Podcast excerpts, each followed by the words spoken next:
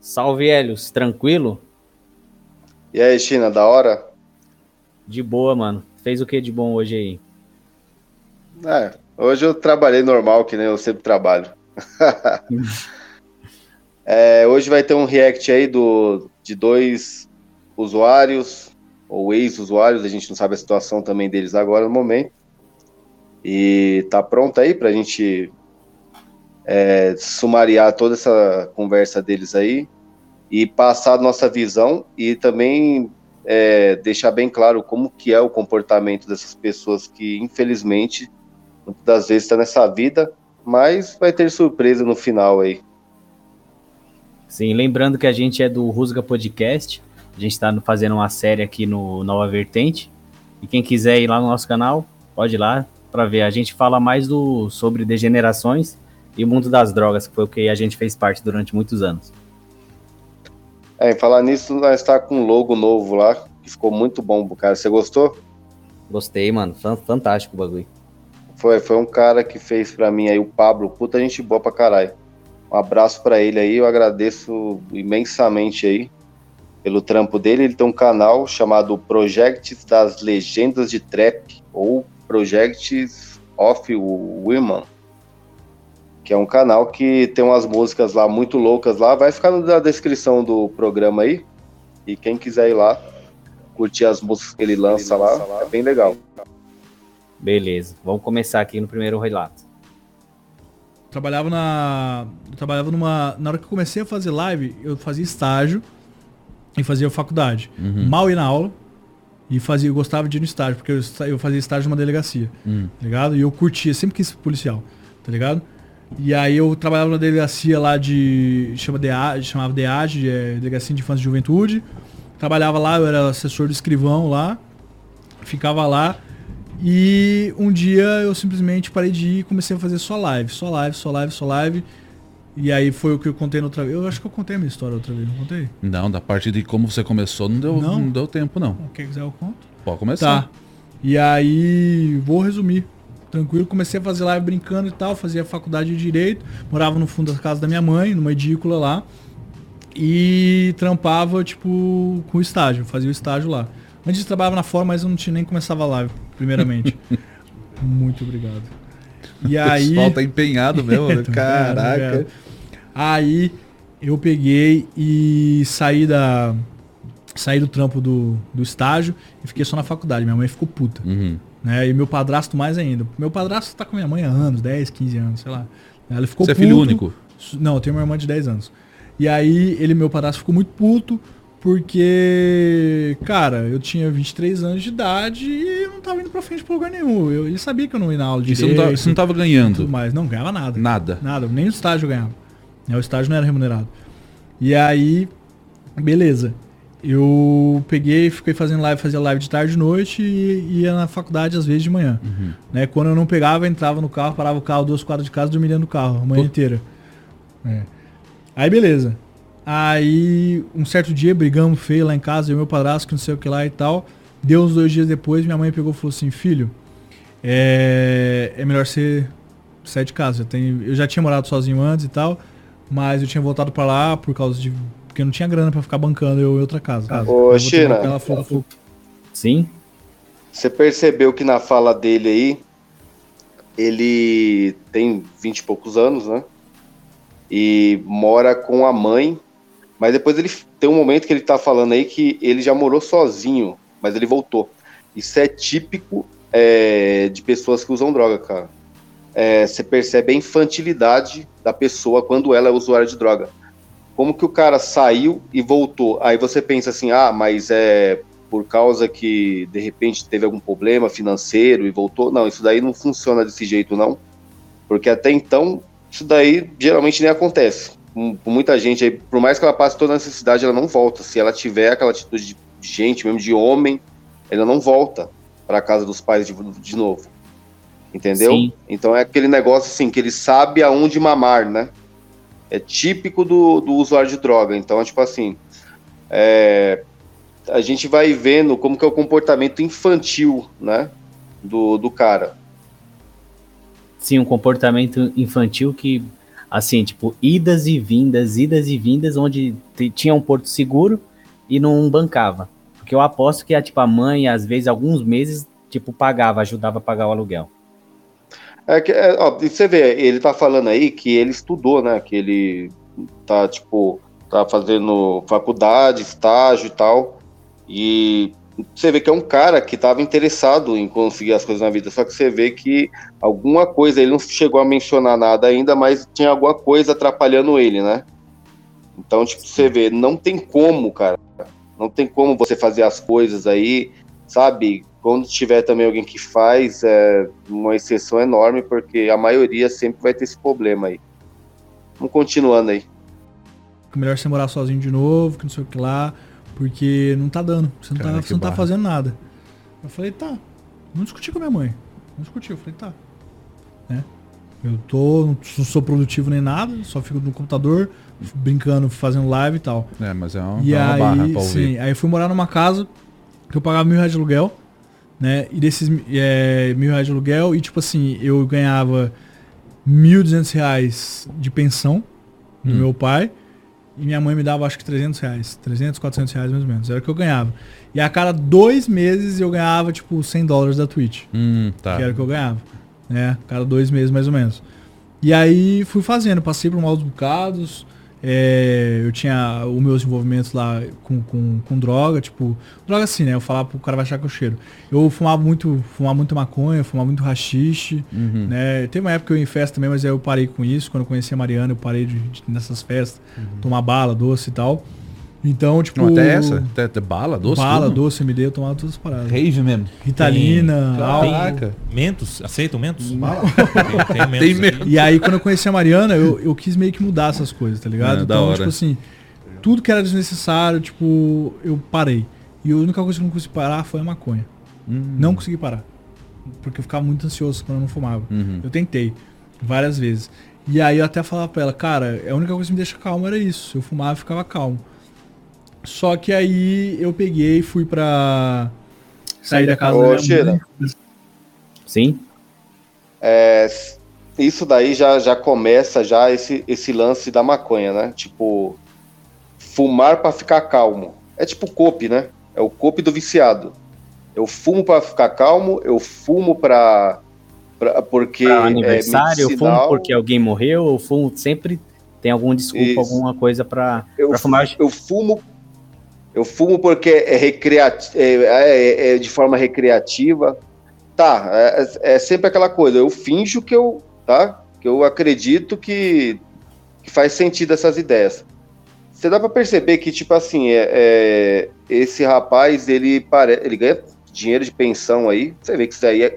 Aí você vê, vem de novo aquela infantilidade, tá? Uhum. Aí, de repente, alguém fala assim: ah, mas o cara vai deixar de pegar o dinheiro que ele ganha de pensão, de, sei lá, mesada, alguma coisa? Olha, difícil, né? Difícil essa, ideia. Isso eu acho infantil. Mas aí o que acontece? Então, assim, você vê que isso é. Não vou te dizer que. Não vou falar assim, o cara é um rolê de boy.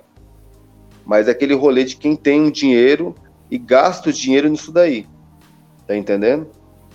E tem muito cara que tem essas condições, que ele é, tipo, sei lá, classe média alta, alguma coisa do tipo, e ele usa essas drogas de forma excessiva, ele só que ele faz cópia aí toda aí, tipo, para achar que ele, é, que ele é maravilhoso, que ele é interessante, não sei o quê. Só que na verdade ele acaba sempre sendo uma pessoa medíocre, infantilizada também, sabe? Que não tem nada muito que oferecer, não. Uma coisa que você se percebe muito de balada, em rolê onde que tem playboy, esses negócios, é que o cara ele nunca tem uma ideia legal, ele nunca é uma pessoa legal. O que acontece é que ele tem droga. Ou ele tem, então assim, isso ele tem para oferecer para as pessoas. É, tem um negócio, tem um, eu, eu pego ônibus num, perto de um lugar quando eu tô voltando para casa. Eu pego ônibus, tá? Eu não sou é, metacapitalista que nem uns que aparecem por aí. Aí o que acontece é eu pego o ônibus e aí, tipo, paro perto de um lugar, de um bar, que tem um cara que eu até sei que ele é, acho que ele é, o cara tem um cargo grande lá, tem bastante, sei lá, ganha bem, não sei, vamos dizer assim. E você vê ele conversando com o pessoal assim, tipo assim, bebe muito, fuma muito, provavelmente cheira muito. Ah, já ouvi falar que ele cheira muito. E é tipo assim, você vê a conversa do cara, mano, dentro do bar. Ó, esses dias eu tava vendo mais ou menos a conversa dele assim. É o seguinte, e uma pá de, de macaco ao redor ouvindo esse negócio. Você vê que, como, mano, bebida e droga. E achando é o sempre a máximo ainda, né? é sempre a mediocridade enorme, cara. A mediocridade enorme. O cara, tipo, tava trocando ideia mais ou menos assim, ó. Ó, eu peguei minha chave do meu carro, eu abri meu carro, eu sentei no, no meu carro, eu liguei meu carro e saí no meu carro. Mano, e todo mundo achava aquilo dali da hora, cara. O cara contando, tipo assim, fala, falando uma coisa totalmente bosta. E to- algo que não dá, não, não, não, é digno nem, nem de ser narrado, né? Que você, tô, você entrou lá no seu Não, carro, foda-se, cara. Sim, sim, não, era isso mesmo. Só que o que acontece? O pessoal que tava em volta, o pessoal que tava em volta é um pessoal que ele banca, Uhum. tá entendendo? É que ele banca aquela, aquelas bebidas, aquelas cervejadas, aquelas, ro aquelas rodadas, né? É a Ah. mesma coisa o Playboy. O Playboy, o Playboy que usa droga, tá entendendo? O cara que é pobre já é ridículo. Playboy é o seguinte, eles, eles chega a ser interessante para as pessoas que as demais que estão ali no, nos rolê, não porque ele conversa legal, não porque ele ilumina alguém, não porque alguém sai iluminado a partir do momento que conversa com ele. É porque simplesmente ele tem bastante droga para oferecer para as pessoas. Sim. E quando ele fala qualquer bobagem relevante, as pessoas estão tão eufóricas que elas acham que aquilo dali é maravilhoso. Tá entendendo? Aquilo é maravilhoso. Nossa, o que o cara tá falando? O cara pegou o carro dele e saiu andando com o carro. Pô, é terrível, né? Hélio, Então, tipo assim- que, Desculpa cortar isso. Você lembra que a gente, tipo assim, quando tinha um cara que ele tava trincando muito, a gente já se olhava assim, ó, e já, tipo, já dava uma atenção pro cara, assim, só pra nós cascar o bico depois, depois falar, nossa, que idiota. Não, não. Mas, tá- mas nós é, ficamos, pegamos até a tampa dele. Não, mas é, é isso daí. É tipo assim, o cara fica, o cara fica extremamente eufórico, cara. Aí, tipo assim, ele acha que tudo que ele tá falando é interessante, mas não tem nada, não. Tem absolutamente nada, é só um coitado. Outra coisa, a pessoa que tá em volta dessas pessoas, ela tem uma mentalidade de meretriz, tá? Eu vou explicar por quê. É a mesma coisa como eu tava falando em outras, em outras ocasiões, que era o seguinte, tipo assim, o cara vê um- uma figura ali, ele fala assim, ah, o cara faz isso, mas ele tem dinheiro. Cara, isso é uma mentalidade de uma meretriz. Eu não tenho outra coisa pra falar disso aí. É uma meretriz, mano. Porque assim, uma meretriz, o quê? Onde, onde ela está lá, quem for lá, não importa quem seja, não, não importa quem seja o sujeito, pode ir lá e ter relação com ela, a partir do momento que tem dinheiro. Então, assim, o cara fala assim: ah, aquele cara fuma maconha, mas ele é super milionário. Ah, aquele cara cheira cocaína, mas ele é milionário. Mano, meretriz total, cara. E os caras que dão atenção pra pessoas assim, que estão bancando droga, que estão com dinheiro fazendo isso daí, é meretriz. Isso seja na classe mais pobre, mais rica, essas pessoas não têm nada, as pessoas são vazias, tá entendendo? Ah, uns coitados, mano. Essa é a verdade. Outra coisa que eu percebi nele que foi, eu acho que vai ser um erro, pelo menos eu cometi esse erro crucial, que é tipo assim, ah, conheci uma mina, então já era, aquele eu morreu, alguma coisa. Às vezes é bom ali o primeiro passo, uma iniciativa ali, pra você ter uma novos nortes ali, pá. Mas, mano, esse bagulho, você mesmo mente pra você mesmo. Você plasma uma realidade que, a partir daquilo, aquele- daquela conquista, né, daquela mulher que você tá ali se relacionando, ela vai, tipo, mudar seu, o mundo, cara. E não é porque o antigo eu, que ainda é o seu verdadeiro, porque você não mudou porra nenhuma, você só, tipo, lançou um placebo assim que você é uma nova pessoa, mas não é. Aí aquilo vai voltando e vai deprimindo o relacionamento e tudo, porque você não mudou de dentro. Você viu alguma Isso, coisa é. no externo e tentou mudar o interno. Mas eu vou continuar vendo aqui. Bora. Fui pra essa casinha nova e, cara, era tipo, tinha dois quartos, era um banheiro e a sala e cozinha junto. E os quartos eram bem pequenininho. A gente pegava o colchão, colocava na sala do que ficava live, né, no computador, porque só lá tinha ar, não tinha no ar no quarto normal. E dormia, dormia eu, ela e a Aika, que era minha cachorra, num, num colchãozinho pequenininho assim. E eu fazia live todo dia, tá ligado? Fui parando de fazer faculdade, fui parando de ir na aula e depois me Mais tempo na live. é, só mais tempo na live. E aí, tipo, eu não ganhava grana nenhuma. Aí meu pai parou de pagar pensão. Hum. Tá ligado? E aí minha mãe pegou e falou o seguinte, é, você vai ter que sair daí, porque eu não vou ficar bancando esse aluguel não. Caraca, Se você quiser, você pode pegar um apartamento de 400 reais aí, em algum lugar. Eu falei, caralho, velho. Agora que essa mina vai terminar comigo. porque eu vou morar na Conchinchina, porque 400 reais você vai morar na margem da cidade, tá ligado? Ó, você já vai vendo a, o, isso daí é uma, uma personalidade, uma mentalidade de todo usuário de droga. Ele tem muito medo das coisas, cara. Ele tem muito medo. Você viu que a partir do momento que falou que ele ia ter que morar no lugar mais longe, não é a dificuldade. Não, tudo bem, tem dificuldade de chegar no, centro da cidade para fazer suas coisas, sim. Mas você vê que é um medo enorme. É uma coisa que é difícil de, de, enfrentar isso. Ele se sentiu sem chão, né, quando perdeu a. É, isso, é, a casa, que era num lugar mais legal, né, para ele, e teria que, tipo, morar num lugar mais barato e mais distante. Tipo assim, o medo é, é que nem eu venho falar pra, falando para você. O drogado, ele é infantilizado. Ele é como se fosse uma criança, um cara muito frágil, uma pessoa muito frouxa. Tá entendendo? Enquanto ele usa droga, ele não tem virilidade. Aqui não estava falando lá também que drogado, se você falar muito com uma, um, se você pressionar muito um maconheiro, qualquer outro drogado, ele chora. Ele começa a chorar. Então assim, a virilidade da pessoa parece que ela vai desaparecendo, ela vai sendo apagado. É, é um cara parece que não tem arquétipo de nada, tá entendendo? É uma pessoa apagada. Entendeu? Sim, que nem. Então, que não... Pode falar Pode aí. concluir. É tipo assim, que tem uma música da Nana Caymmi que fala: No fundo é uma eterna criança que não soube amadurecer. É, é, é isso daí. É isso. O drogado é, é isso daí. Ele é um ser infantilizado. A partir do momento. E outra, vamos colocar uma coisa aqui. Tudo que você vai ouvindo desse cara, ele é um cara inteligente e ele é um cara que se mostra esforçado em fazer as coisas, as lives dele, que ele fala, a, a, o que ele estava fazendo lá, que era faculdade, ele tomou inicia várias iniciativas na vida dele, tá entendendo? Como uma pessoa que correu a, correndo atrás da coisa, tá entendendo? Só que dá para perceber que tinha alguma coisa atrapalhando, né? E a gente já tá descobrindo, né? Que é a maconha. Uma, uma música do, do, do, Charlie Brown que fala um negócio, tem uma frase interessante, eu não sei se é bem assim. Parecia inofensiva, mas te dominou. Tá? É, tipo é isso, isso daí. Detesto. É isso mesmo. Maconheiro gosta de pagar de louco, mas não passa de um dominado. Mas vamos continuar. E, cara, eu não tô indo pra frente, não tem pra onde ir. E ela odiava que eu fumava. Sempre foi hum. contra, tá ligado? Só que eu não conseguia parar de fumar. E aí, quando, quando minha mãe me tirou de casa, pediu pra eu sair, eu tinha um carro. Eu tinha um Fiesta. Uhum. Ela pegou o carro e vendeu. Falou assim: você vai, se vira.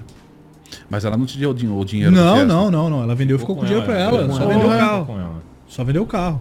Ela que tinha me dado, ela vendeu o carro. Aham, tá. tá ligado? Uhum. E minha mãe, é... minha mãe, depois dos 30 anos de idade, ela sempre foi bem de vida. No começo ela ralou igual eu, tá ligado? Fazia faculdade federal e tudo mais, só que ela sempre foi estudiosa, né? Passou na medicina na federal, é uma médica muito boa. Só que ela não queria me dar as coisas de mão beijada, porque a vida inteira eu tive uma coisa de mão beijada. Hum, tá. E não deu certo. Então ela tacou o pau no radical. Olha, é, aí a gente observa o medo dele, né?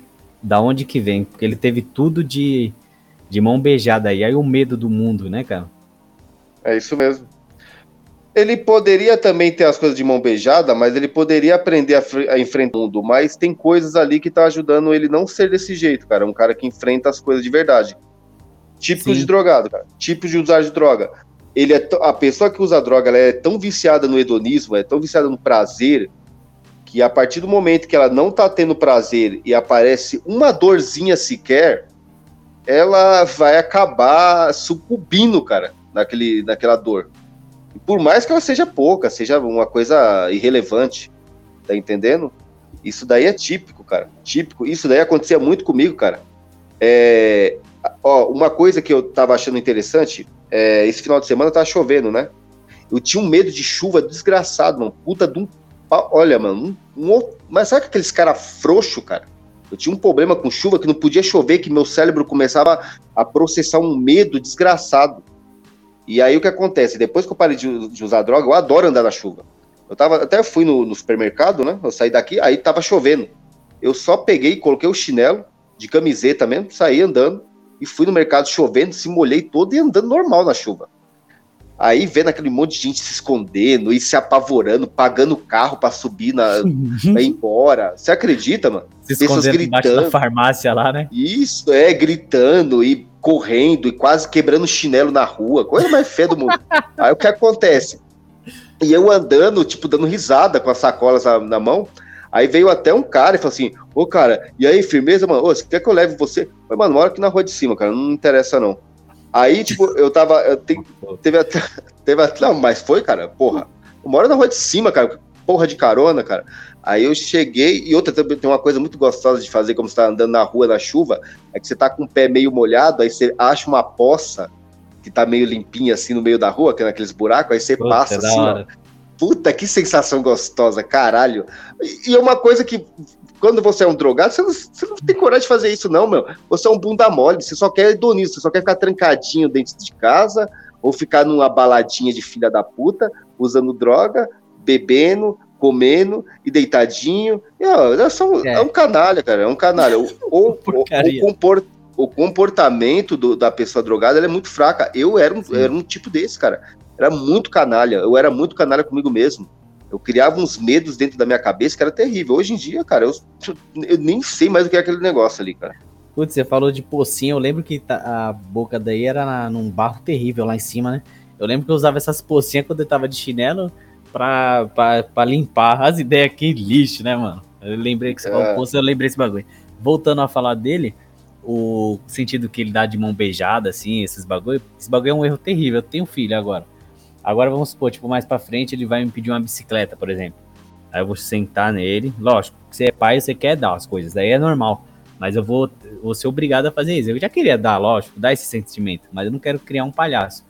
Aí eu vou falar assim pra ele, ó, Tá vendo aqui, ó? Esse tem um, dois, três meses. Cada mês tem 30 dias, certo? Você pediu isso, então talvez nesse último dia que eu vou te dar essa bicicleta. E vou dar uma série de coisas para ele fazer sem errar em nenhuma. Durante esses três meses, para ser doído nele, para ele depois conseguir, cara. Vai já tentando, né, fazer a mente dele no futuro funcionar melhor, cara. Realmente. E você tá ligado que muitas das vezes, por mais que, ó, se você for uma pessoa muito mal instruída, cara, por mais que de repente seja difícil de você conseguir uma coisa, quando você consegue ainda você não dá valor. Se você for uma é. pessoa, tipo, danificada, sabe, por algo, por algum vício, vamos dizer assim. Os vícios danificam todo o processo natural que você tem de, de conquista, de, de, sabe, de, de ser humano, né? prazer né? da recompensa, sabe, esses negócios. Você fica todo danificado, porque você só quer o, o hedonismo do, do negócio, só quer prazer, cara. Então, tipo, depois vai começando tudo a ser cobrado. Vamos continuar com a história desse cara muito interessante. Vou deixar ele fudido, ou ele morre. Ou aprende. Ou aprende. Um dos dois. Uhum. Né? Então ela tirou o carro e tudo mais, e eu fiquei sem a pensão. Meu pai tinha parado de pagar, porque eu já tinha 23 anos de idade. Uhum. Né? E peraí, aí... peraí, peraí, Chino. Você viu, você viu a ideia que foi falada, assim. Eu vou deixar ele fudido porque aí ele morre. Não, mano, não tem, ninguém morre assim, cara. Olha pra você ver como que o bagulho é tão transform... É, é uma tragédia, né? Uhum. É, Enfrenta como se fosse o apocalipse, né, cara? Como uma tragédia, cara. Infelizmente as pessoas acabam caindo nessa, nessa, nessa forma de ver o mundo. Como aparecer uma dor, aparecer uma dificuldade é uma grande tragédia, não é. Mas é, dá para entender na situação que ele vivia no tempo, né? Uhum. E, e outra, não dá nem pra, tipo, falar alguma coisa dele, porque ele, a realidade que ele tem é só aquela, né, cara? Então ele fala até com sinceridade, mas não com realidade. Isso mesmo, isso mesmo. Isso mesmo. É, é só ele estava entendendo no momento ali é, como uhum. funcionava e provavelmente ele via mesmo essa tragédia. E até as pessoas que estavam em volta dele achavam que o que deixar ele, por exemplo, sem um carro ou deixar ah, ele é. morando num lugar distante da cidade, era uma tragédia, era o fim do mundo, era a questão de, de morte, de morrer, né? ou ele morre, mas vamos continuando. Eu ia mudar para uma casinha de 400 conto. E aí, minha mãe e a Mariana pediram para eu ir num, num acampamento juvenil, de igreja católica e tudo mais e tal. E eu sempre fui cético pra caralho, eu falei, eu vou. Em fevereiro. Hã? Igreja católica top acampamento acontece em fevereiro, no não, carnaval. Não, o meu não foi. Foi? Ah, não lembro, cara. Eu não lembro. Normalmente é para tirar o pessoal da rua e levar ah, para acampamento. É, eu sei, carnaval, eu sei né? não, carnaval, né? é, é, é, Eu passei os 4, 5 dias Esqueceu lá. Que é não, o meu foi, não, foi na, o meu foi na semana do saco cheio. Semana do quê? Semana A semana do saco cheio. Semana do saco Ah, cheio. tem semana do saco cheio? Não, Que- semana não. do saco cheio é um negócio que você Não não, vai pra escola, né? A molecada É, escola semana escolhe aula. uma semana Não tem isso aqui? pra Não, não ir pra escola. Tem, Verdade? tem, tem aqui. Ah, vou falar com o meu É chefe. outubro, tem outubro, nome, então. do É ano. outubro, setembro, Tem, outubro, tem. mais ou menos. Semana do saco Semana cheio, do vai. saco cheio. Tá bom. Enfim, fui na semana do saco cheio lá pro negócio. E, cara, voltei de lá e falei, cara, eu não quero mais fumar, velho. Não quero mais fumar. E logo que eu saí de lá, antes de ir pra lá, eu conversei com dois amigos meus. Falei, vamos morar junto e vamos resolver a nossa vida junto. Né? Porque a gente vai morar junto, a gente vai se policiar, vamos parar com essa merda, parar de fumar, vamos ir pra frente. Deu tudo errado, mas tudo bem. Ah, vocês começaram a vender maconha. Deu tudo errado, bicho. ficou errado. pior ainda, tá ligado? Aí eu voltei do acampamento, me mudei com, com os caras, tá ligado? E, cara, dali foi ladeira mais abaixo ainda, velho. Aí, China, Mais abaixo. Oi. Você percebeu, né? Pelo momento, ele teve uma busca. Isso daí, cara, isso daí é extremamente importante ser falado para qualquer pessoa que tenha problema com vício, né? Tem nomes para isso, né? gatilhos, sei lá, má companhia, um monte de coisa. Cara, o cara foi num acampamento, eu não entendo como que foi esse negócio aí tal, parece da igreja católica tal, muito legal, muito bom. O que acontece? Ele saiu de lá com a iniciativa na cabeça de parar de, de, de fumar maconha. Né? A maravilhosa maconha, a, a, a santa maconha, não sei o quê. Você você Aí percebe que- que ele só, só foi ele entrar num ambiente top que ele saiu com pelo menos Sim. sementes boas, né? É, ele saiu iluminado de alguma forma de lá de dentro, né? Desse lugar. O que acontece? Aí, a partir do momento que ele pegou e não fez o que todo o viciado tem que fazer, que é se afastar das pessoas ou dos lugares ou das coisas que vão te, que vão te é, puxar de novo pro vício, porque foi como eu fiz, cara.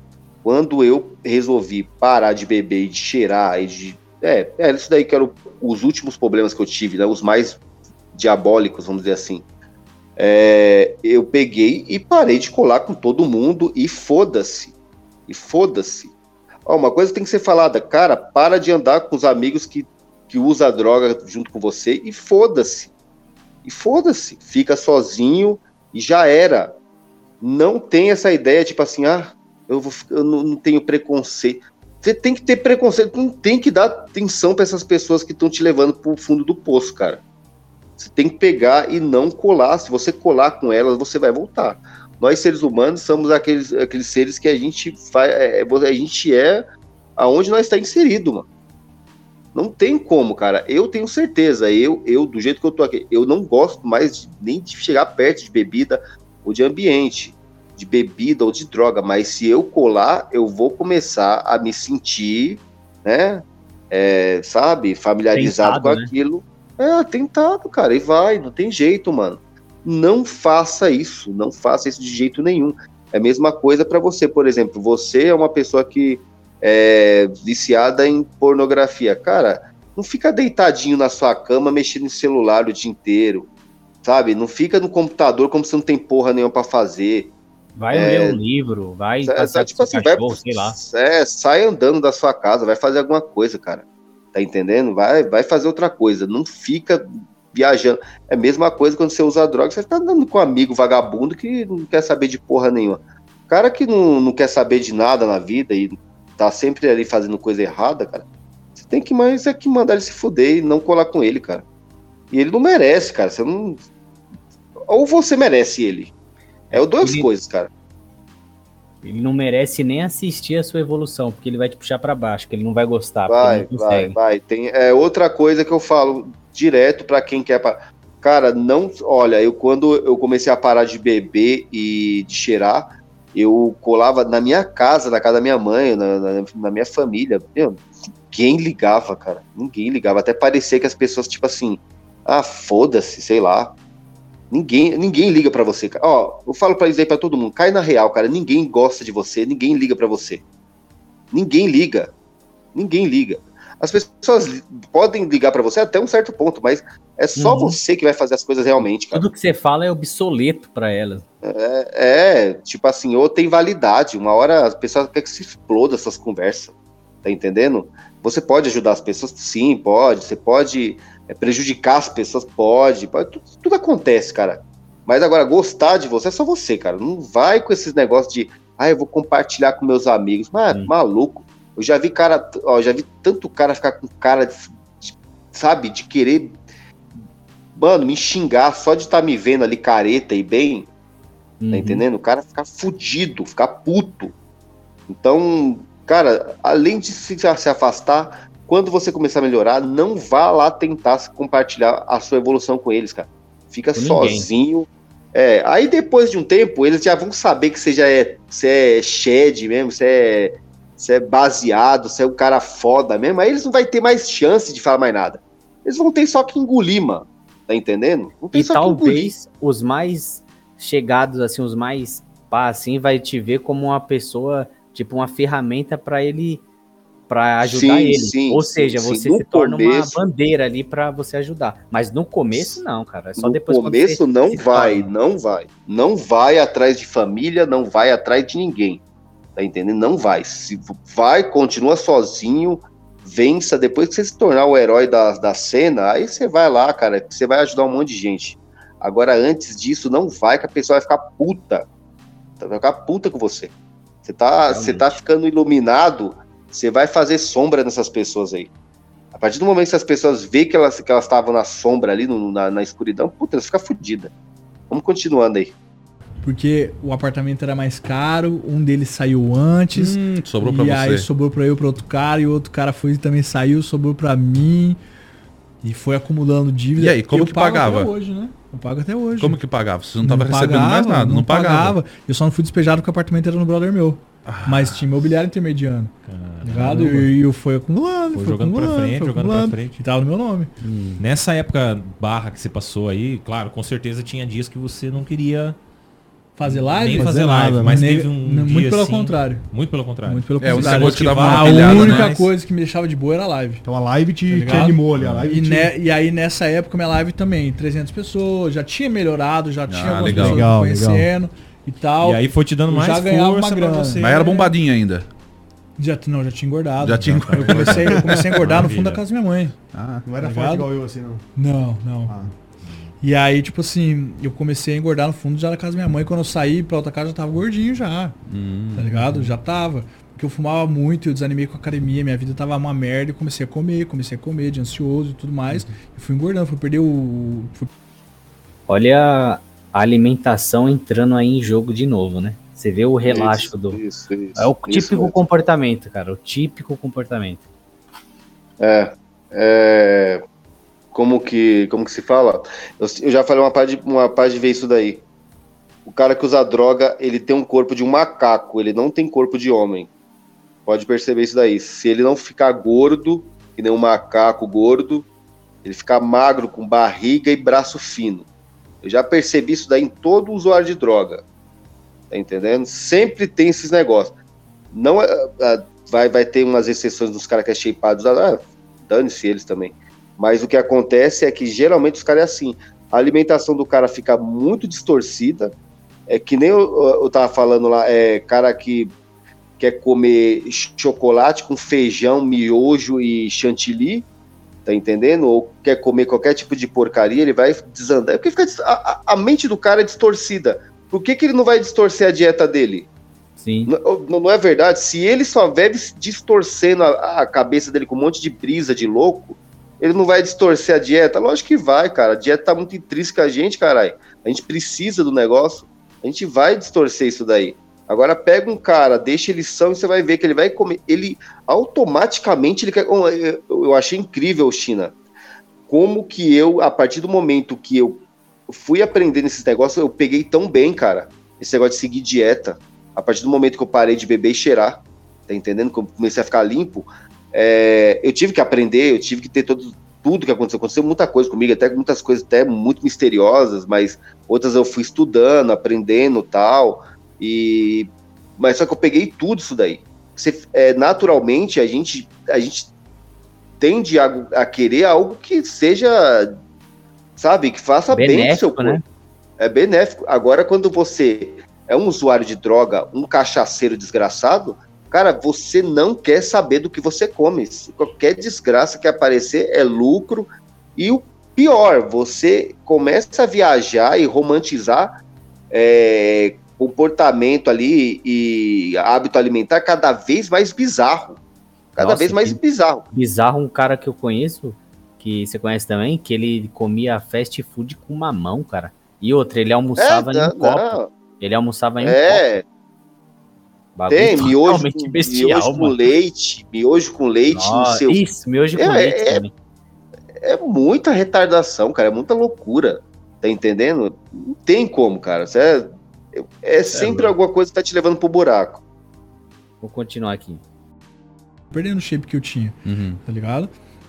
E, e aí eu fui pra esse apartamento, os caras saíram, só que aí eu fiquei morando lá mais um ano sozinho e eu simplesmente peguei e um dia eu tive uma puta crise de ansiedade porque eu tinha fumado, porque eu fumei um, um negócio merda lá. Era rachixe, só que era um merda, um Era. lote merda que o cara tinha feito lá. Que era um velho que fazia, tá ligado? Uhum. Um velho de 60 anos que fazia dentro da casa dele, o rachixe. Putz, 60 anos. ligado? Era um druida. É, era tipo Era isso. E o cara ia vender de bis ainda. Enfim, Olha a inteligência, do, ó, como que fica a inteligência de qualquer usuário de droga.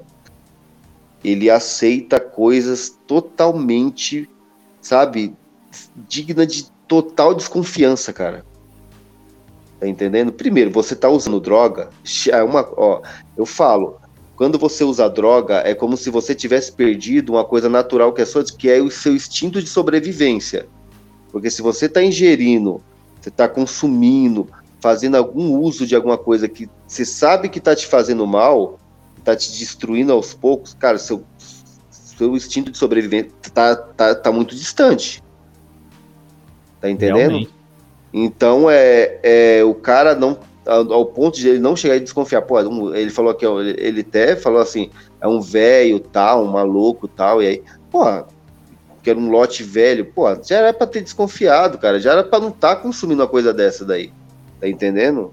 É, e é esses tipos de velhos aí que estão ganhando dinheiro. Mas vamos aí. aí eu passei mal pra caralho.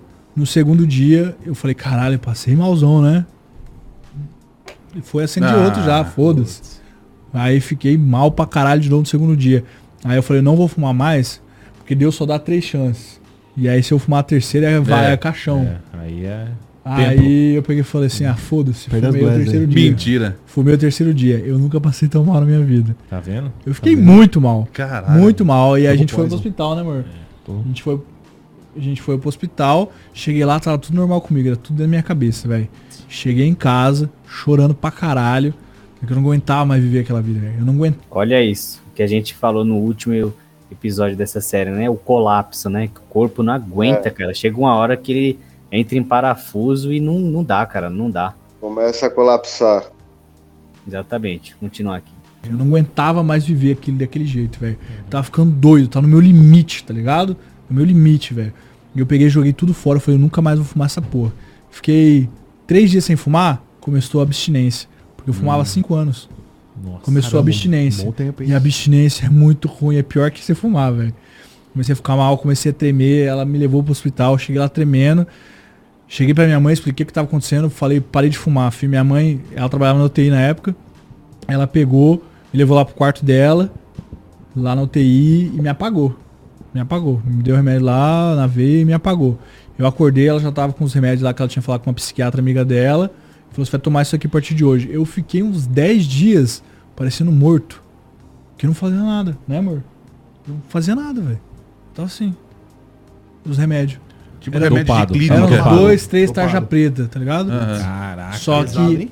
só que foi por isso, foi por causa dos- dos remédios que eu consegui passar pela abstinência. Meu corpo pedindo a, a, a maconha, o rachixe. E você sem força. E aí, tipo, eu tava dopado e, tipo, passou. E o meu corpo superou a abstinência por causa dos remédios. Aí eu fui largando os remédios aos poucos, fui, fui deixando de tomar eles. Uhum. E eu não fumo desde dezembro de 2018. Tá ligado? De- dia 22 de dezembro de 2018 foi, Foi quando você que decidiu que você... É, foi quando eu joguei a terceira fora. parte lá. É, e aí que vem o bagulho. Depois que eu parei de fumar, e- antes eu fazia 4 horas de live, 5 horas de live, e eu já tava cansado, chapado, não queria mais fazer live. Comecei a fazer 12 horas de live, Hum. 15 horas de live. Minha live ficou mais interessante, eu comecei a conversar mais, eu comecei a ir mais pra frente. Olha os benefícios, né, cara? É. O, o negócio que você percebeu lá, como que a maconha é maravilhosa, né? O cara tava simplesmente é, pirando, cara. E teve que tomar um monte de droga para ele acalmar aí a abstinência dele de uma outra, né? E Realmente. dando trabalho para a família, que é um clássico. Cara, quando você dá trabalho para sua família, você é uma criança. Você é uma criança. Você, ó, o cara, toda pessoa que dá trabalho para a família, ele não ainda amadureceu, cara. E a pessoa que usa droga, ela não amadureceu realmente. Porque ela sempre vai dar trabalho para a família dela. Eu mesmo, como era como já, já era um, na fase adulta já, cara, com 20 e poucos anos, eu ficava fazendo isso daí, dando vários trampos para minha família, cara. Adolescente, sabe? E acontecia muito isso daí. Sabe? Familiar ter que me buscar não sei aonde, blá blá blá, sabe? Não, não aparecer em casa. Isso. Essa, é, essa é coisa de criança, cara. Isso não é coisa de homem, cara. É coisa de criança. Realmente. Minha live começou a alavancar. Uhum. Eu comecei a ganhar mais dinheiro, consegui sair do apartamento, fui para uma oh, outra casa. E as coisas foi indo. E deu, foi dando tudo certo. Depois que eu, depois que eu parei de fumar. Pegou tipo pilha assim, pra fazer mesmo, Eu peguei, né? eu falei, cara, não vou mais usar mais nada, não quero. E agora o meu bagulho eu vou ser viciado em, em ganhar dinheiro. Eu é. quero ser viciado em, em, tipo, fazer minha live, ganhar uma grana massa e, e fazer minha vida. Conquistar velho. minhas coisas. Conquistar minhas coisas, tá ligado? E foi melhorando, foi melhorando. Mudei pra uma casa, uma casinha de R$ 1.500 de aluguel. Comecei a mexer no meu setup, comecei a ganhar mais grana. Aí mudei pra minha casa que eu moro agora, uma casa legal, tá uhum. tá ligado? Consegui comprar meu carro, consegui comprar minhas coisas. Tá ligado? Foi indo, velho. Quando você apareceu em 2018 na entrevista, já tava fazendo live há uns dois anos. Já. Dois anos. Só que a minha média de viewers era 500, 400 nessa época aí. É, tá o quê? Uns 5 anos na correria?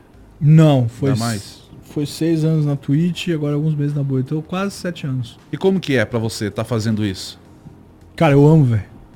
Eu gosto pra caralho. Você acorda com vontade de fazer? Sim. Você se sente faço, à vontade eu, eu na Eu faço na... todo dia. Por quê, cara? Eu, tipo assim, não saio muito na RL, tá ligado? Não vou pra rolezinho, uhum. nem nada. Quando eu faço coisa, eu faço lá em casa. Chamo os amigos, amigos tá ligado? Raramente a gente faz uma coisa na casa dos outros.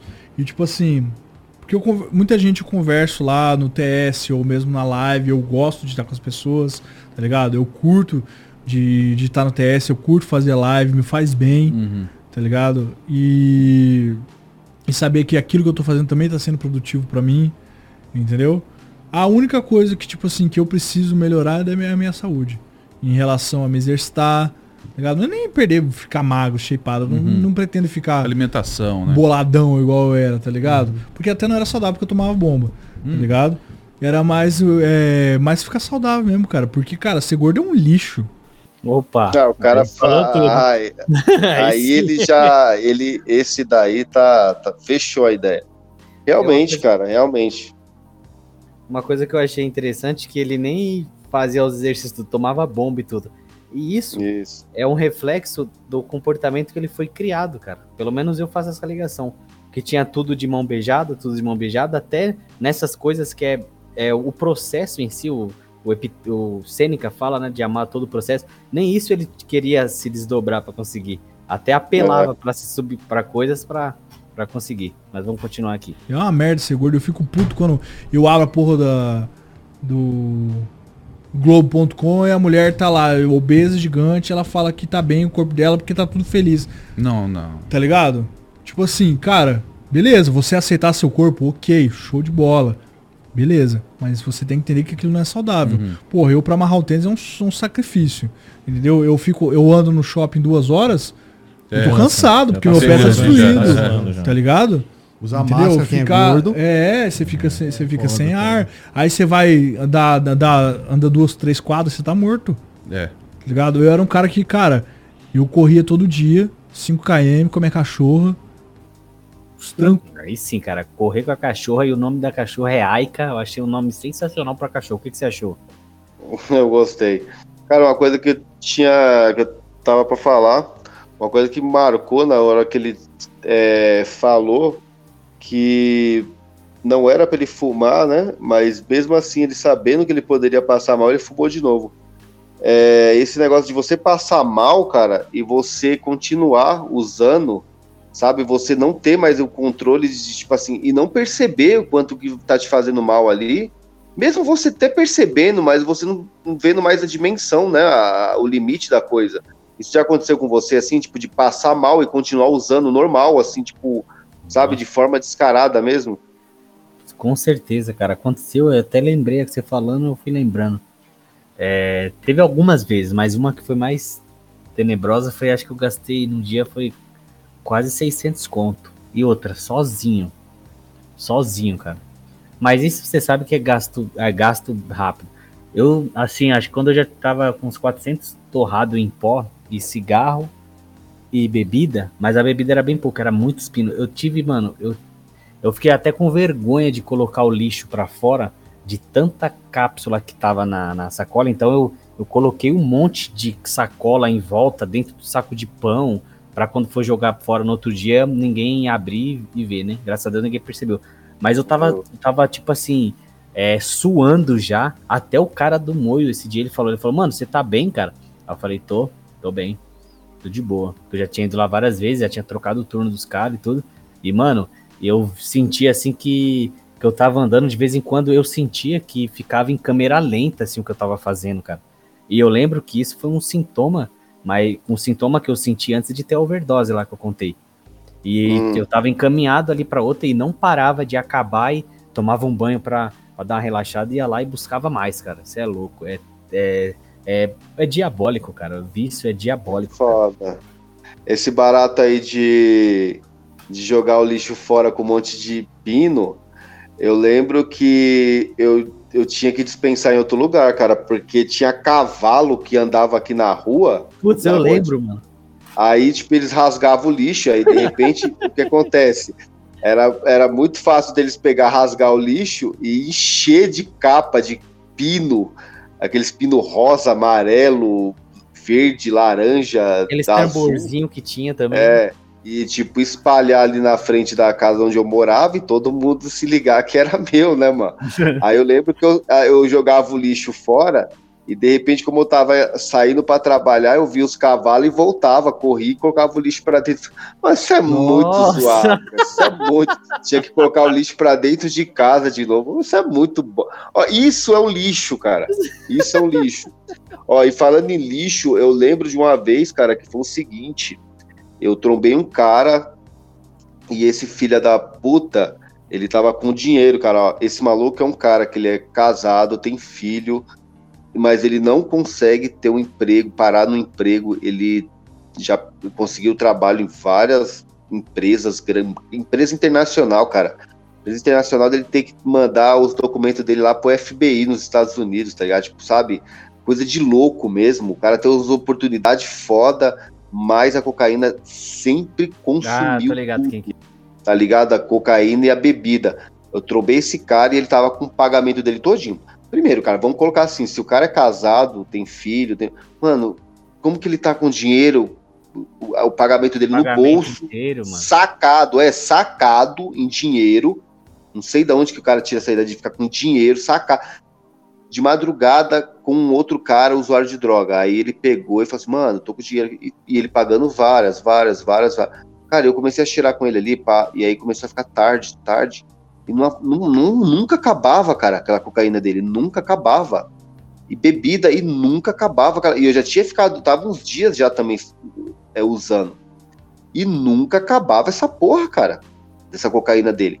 Aí teve uma hora que ele falou assim: porra, agora acabou. Vamos lá na outra, na outra vila, que é uma vila aqui do lado, que tem biqueira é, 24 horas. Isso, aí pegamos um busão da madrugada e fomos, né, mano? Aí chegamos lá, ele pegou um monte de capa, me chamou para ir num bar que só tinha noia, que depois teve uma chacina que mataram nove pessoas lá, apareceu ah, na televisão. Sei onde é. Tô ligado. Sabe onde que é esse bar, né? Sei, teve sei, uma sei. chacina uns, tempo, uns anos atrás aí. E eu entramos nesse aquele bar, cara, e eu, tipo assim, já começou aquele uma pá de cara cheirado, uma pá de uma, uma cara de louco, e eu falei, ó, oh, mano, vamos embora, cara. Ele pegou um, aqueles vinhos horrorosos. Ó, pra você ver, o cara, ele é, as pessoas como, como usa droga, ou ela fica pensando que ela é rica e ela compra tudo muito caro, tá entendendo? Ou senão ela, ela pega um mau gosto, ela se torna tão chifrima, assim, totalmente gentalha. de- O cara com, com o bolso cheio de dinheiro, cara. O cara pegava aqueles vinhos, cantina do Vale, cara. De plástico, né? De garrafa de plástico. Plá, garrafa de plástico. Ou corote, mano. Porra, puta que pariu. O cara com bolo de dinheiro no bolso, cara. Tipo assim, mano, é a mentalidade em ruínas, cara. É um. É, um, é, é o, é o homem em ruínas. Aí o que acontece, cara? Aí foi cheirando, ele me deu um monte de capa. Fala assim, ó, isso aqui é seu, isso aqui é meu. Então não precisa de ficar pedindo pra mim, e nem eu peço pra você. Falei, caralho, estourei. Estourei Uhum. o quê? Tá, tava me matando, né, mano? Aí Sim. eu já não tava aguentando, eu tava estranho, cara. Aí eu peguei e falei assim, ó, vamos lá. Aí eu dei um pouco com ele, aí chegamos onde que tinha um ponto. Aí falei assim, ó, vamos voltar pra onde nós moramos. Eu vou ficar aqui nessa quebrada aqui, mano. Aí peguemos o busão. E nisso dali, no momento que nós estávamos no busão, começamos a cheirar também. Cara, eu sei que, meu, começou a me dar uma falta de ar, cara. Uma falta de ar, uma falta de ar, uma falta de ar. Aí a primeira coisa que. O busão foi vazio, só tava eu e ele atrás lá. Só eu, só eu e ele, mano. Não tinha mais ninguém. Aí começou a me dar uma falta de ar, cara. Eu peguei, a, a primeira coisa que deu, tipo assim, foi sentir o gelado do, do assoalho do ônibus, sabe? Porque tava um calor muito grande assim. E mesmo que era um dia de frio, começou a me dar um calor e uma falta de ar. Aí eu, eu, eu deitei assim no assoalho lá de trás do banco, assim, ó, e comecei a, a, a- a respirar assim, sabe como você ficou ofegante que faz, você ouve o barulho de longe? Aí Aham. provavelmente até o motorista ouviu. E aí eu comecei. Ah, ah, e, Nossa. e, mano, eu falei, ah, naquele momento, eu passou na minha cabeça, você vai morrer, cara. Você vai morrer agora. Você vai morrer agora. Agora você não tem mais volta. Aí, cara, eu peguei, fiquei aqui mocota. Ele, eu lembro que ele foi, ele segurou na minha mão e falou assim, mano, você tá bem? Hélio, você tá bem? Você tá bem? Ficou perguntando pra mim várias cotas. E eu lá, tá ligado? Fazendo aquele barulho horroroso e assim, sabe, torto, caído assim no assoalho do ônibus, o ônibus a milhão, e não, sabe, numa estrada assim que não tinha porra nenhuma pra parar, podia esquecer isso daí, tipo, ah, vou dar meia volta, não pode, não podia nem dar, dar- fazer manobrar o carro, o, o- o ônibus. E aí o que acontece, cara? Aí quando foi chegando na onde que a gente mora aqui, é, eu comecei a melhorar, comecei a melhorar, e aí eu levantei, sentei assim, aí comecei a falar. Só que eu continu, continuei ofegante e respirando, fazer aquele, sabe, enchendo o peito Sim. todo momento. Aí desci do ônibus com ele.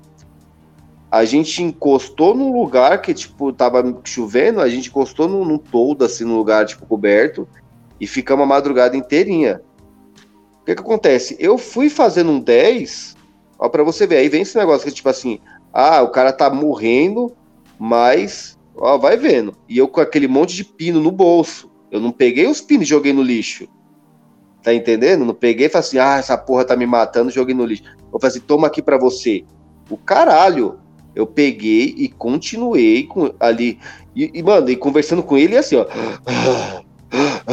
Mano, Nossa. não parava, não parava. A noite inteira desse jeito. Ó, quem, é porque assim, não apareceu ninguém, cara. Era uma madrugada. Aquilo dali era uma madrugada do, do, do inferno mesmo.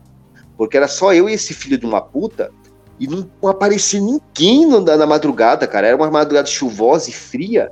E olha que eu tinha que trabalhar. Eu trabalhava registrado no tempo em outra empresa, mano.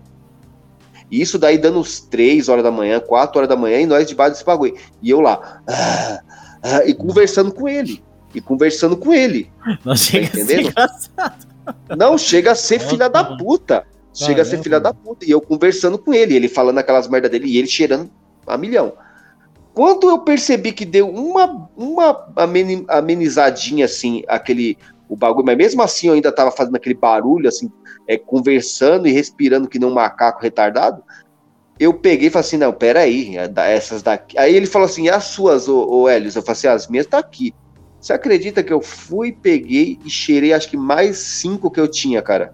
Nossa, aí Um tipo, esperou tio, melhorar cara. um pouquinho e Um boa. pouquinho, fui lá, um pouquinho, mas não, não tinha melhorado praticamente nada. Mesmo assim, só o mínimo que, que deu uma amenizada naquela respiração de doente lá que eu tava, eu peguei e cheirei a cinco, fiquei pior.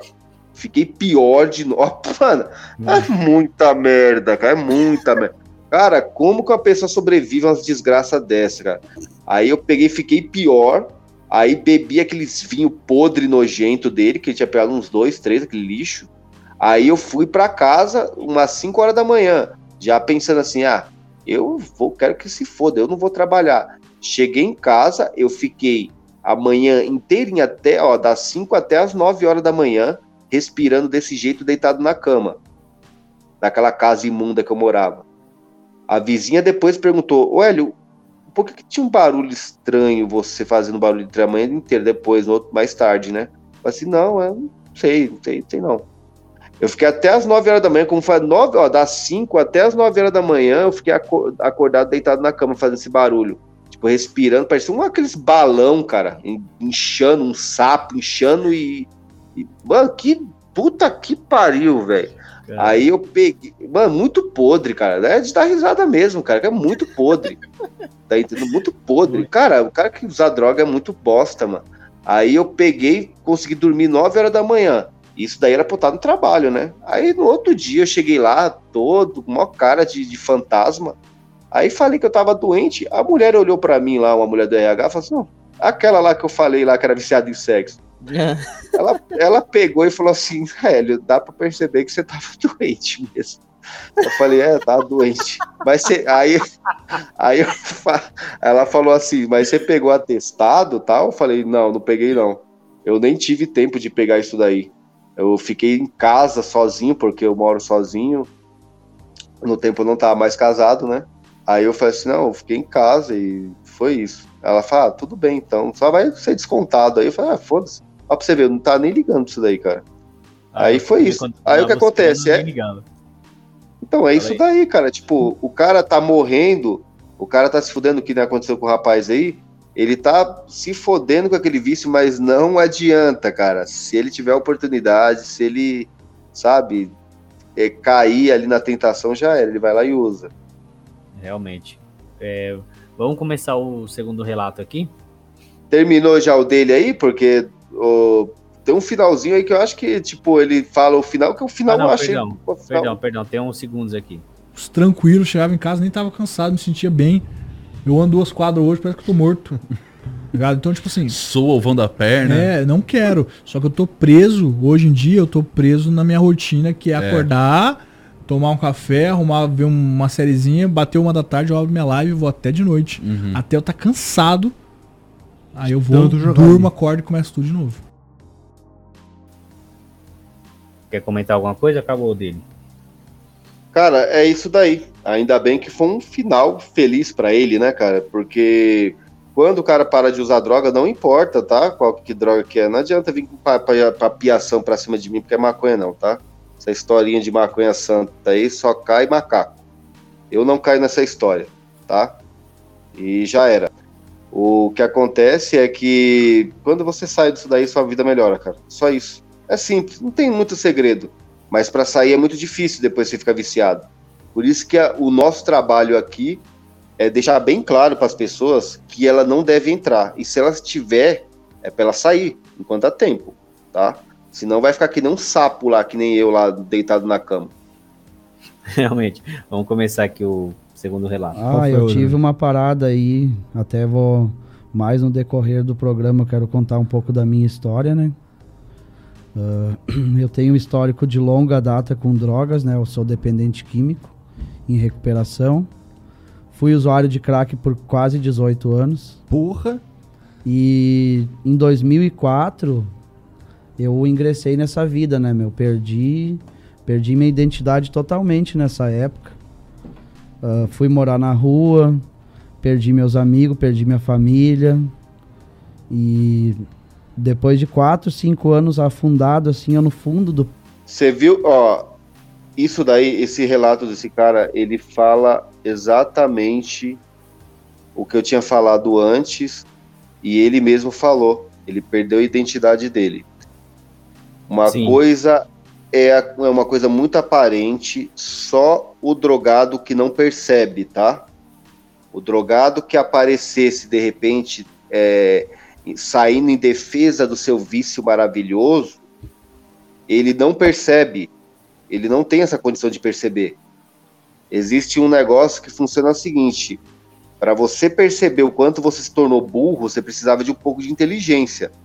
Se você já perdeu, se você já perdeu sua inteligência, como que você vai perceber que você é burro? Então, assim, Para você, perce você perceber que você, tipo assim, perdeu sua personalidade, você tem que ter um pouco dela. Se você não tem, cara, você, você não vai saber de nada. Você, ó, o drogado, ele é um ser apagado. Ele é apagado, ele não tem arquétipo nenhum, não tem nada. Tá entendendo? E fica muito, ele fica muito, muito suscetível a fazer simulacros de qualquer porra. Tá entendendo? Qualquer merda. qualquer merda mesmo. Ele faz simulacro de mulherzinha, ele faz simulacro de pivetinho, de, de, de molequinho. Mano Brauzinho. De, é, de, de malandrinho, de bichinha. Ele sempre faz um simulacro, tá entendendo? Entendeu? É isso. Então, porque ele é um ser apagado. Esse rapaz falou um negócio que tem tudo a ver, cara. Perde a identidade. Então, para você inventar de ser alguma coisa, não demora muito, cara. Não demora muito. Vamos continuando aí. Poço no, na lama mesmo. Em 2009, quando eu tava quase para morrer, quando eu tava com 47 quilos, no dia do aniversário da minha mãe, eu fui preso. E eu acredito que foi uma mensagem subliminar para eu ser liberto da morte. Dez anos depois, eu fui liberto da miséria, demitido do lugar que eu tava. Eu acho que duas vezes Deus já falou comigo. Eu demorei dez anos para entender isso. Cara, esse bagulho que ele fala agora no finalzinho de Deus tá falando contigo. Mano, eu vou contar um bagulho que aconteceu comigo. Eu morava com meu pai ainda. Quando meu pai e minha mãe separou, a gente foi, sem dúvida nenhuma, morar com meu pai. Inclusive, ele foi o único que me ajudou. Me deu uma espécie de ajuda, não foi minha mãe, não. Referente a isso. Essa situação de, de que Deus falou. Teve um dia, cara, que eu tava jogando um game e eu senti que algo chegou em mim e falou assim: né, não falou meu nome, mas China, né? O China é o seguinte, tô te entregando um negócio aqui, tipo um amuleto. Tipo invisível, lógico, né? Só mentalmente eu sabia aquela mensagem. A partir de agora você não você não tem mais vício nenhum, cara. Você já não você tá liberto e você vai guardar isso que eu tô te dando agora. Na hora eu tava jogando, eu tava com fone de ouvido e não entendi. Falei, mano, que isso? Aí minha avó tinha feito, eu tinha feito uns negócios pra minha avó, ela me deu 30 conto. Eu peguei aquele dinheiro, não senti vontade de nada, cara.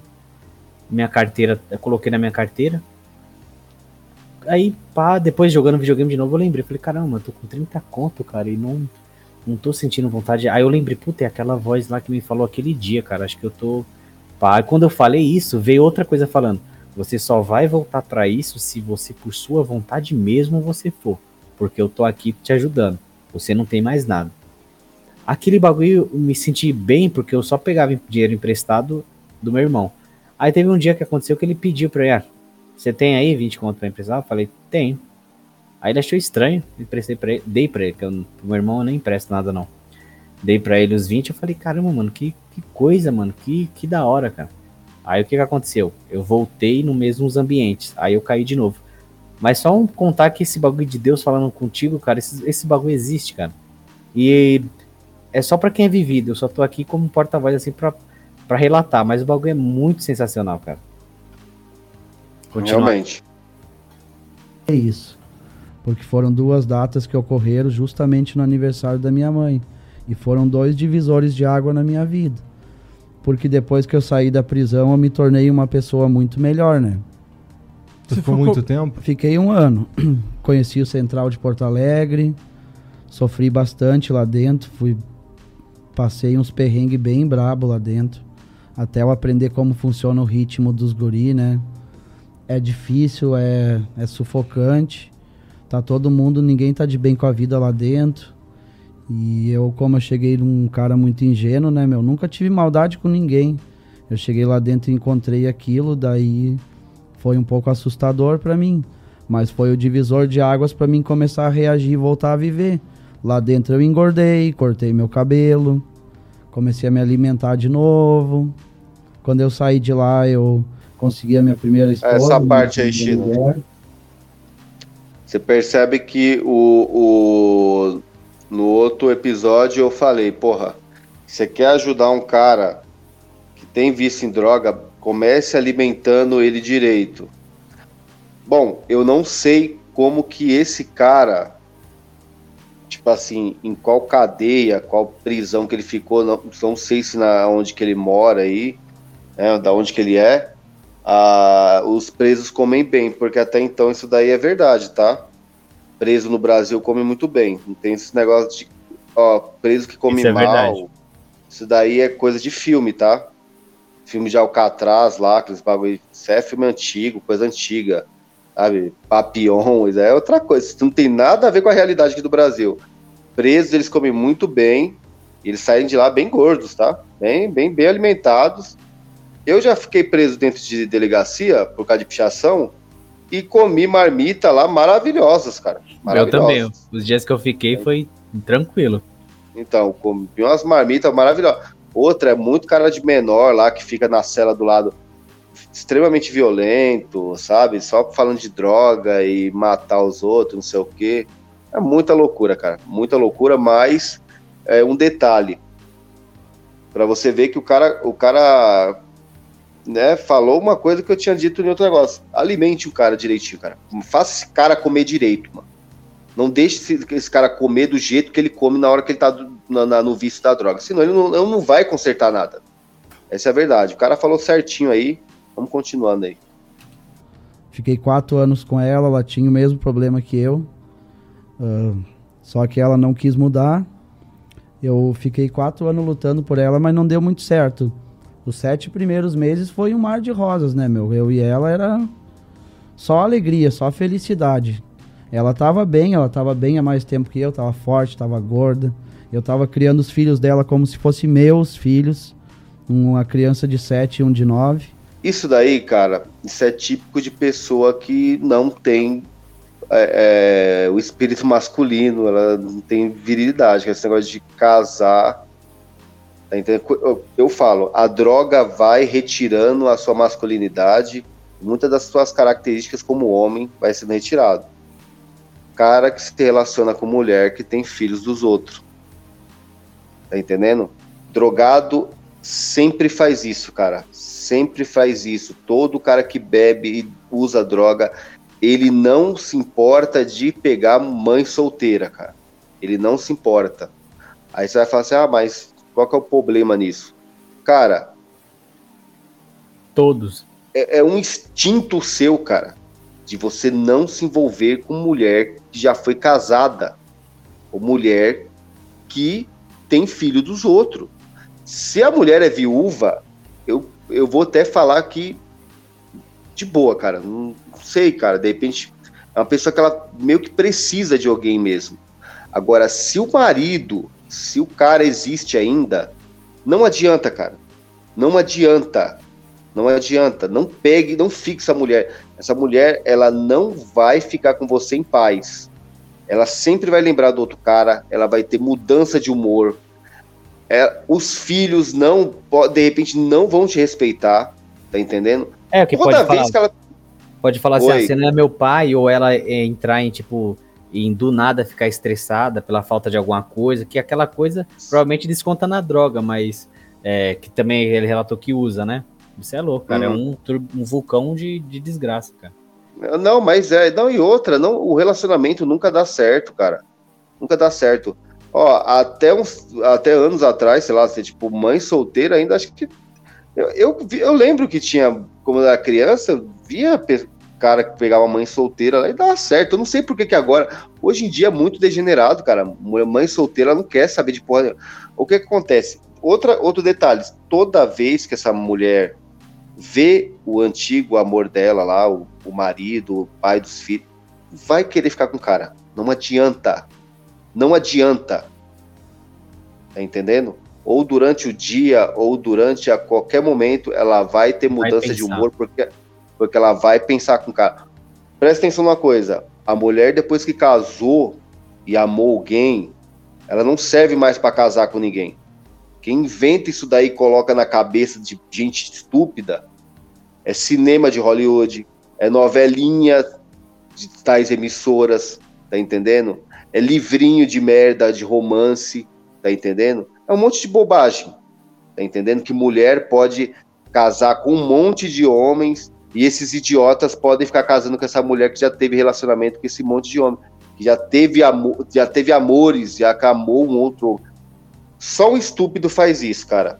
E outra, é só um estúpido não percebe com a mulher já foi casada. Se você tiver com uma mulher e outra, se ela tiver também namorado, tiver amado um cara aí, percebe só uma coisa, se você tiver com ela e ela começar a ter mudanças de humor, do nada ela ficar triste, ela tá feliz do nada ela ficar, ela tá lembrando do cara. E aí ela tá tendo um transtorno na cabeça dela e ela tá lembrando do cara. Então não dá certo, cara. Não, ó, não fica com mulher, com mãe solteira e com mulher que tem filho dos outros. Não, ó, a natureza, Deus deixou os negócios tudo muito perfeito, cara. A natureza não dá para você ficar burlando e lutando contra ela. Vai dar ruim. Se você quiser, não tem problema. Mas vai dar ruim. Entendeu? É, drogado, ele não tem essa concepção. Ele não liga para isso. Drogado não sabe de nada. Entendeu? Essa é a verdade. Eu mesmo não entendia de porra nenhuma sobre isso daí. Eu não tive problema com mãe solteira, esses negócios, nem pegar mulher, criar filho dos outros. Não tive esse problema. É, graças a Deus. Mas quando você é um, você é um blue pilado aí, um cara que sabe de porra nenhuma, você não percebe nada disso daí.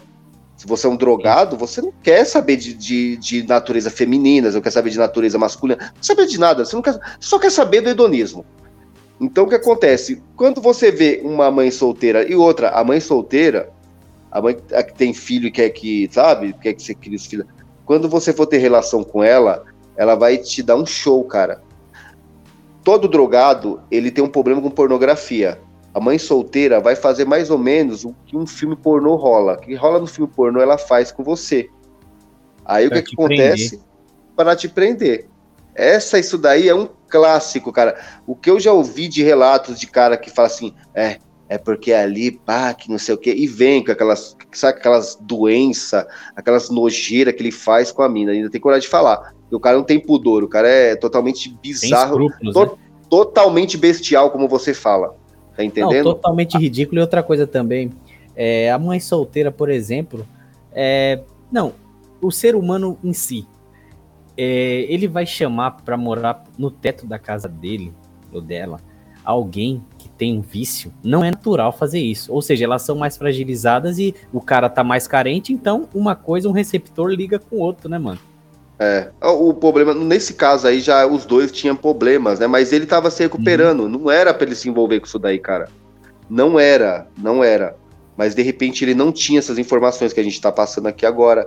Ele, né, a mentalidade de repente era outra, infelizmente ele acabou se relacionando, mas não é, cara, não é, não é, não é. E, e isso daí que eu tava falando também, é, isso, é, isso, é, isso é a coisa mais verdade que tem.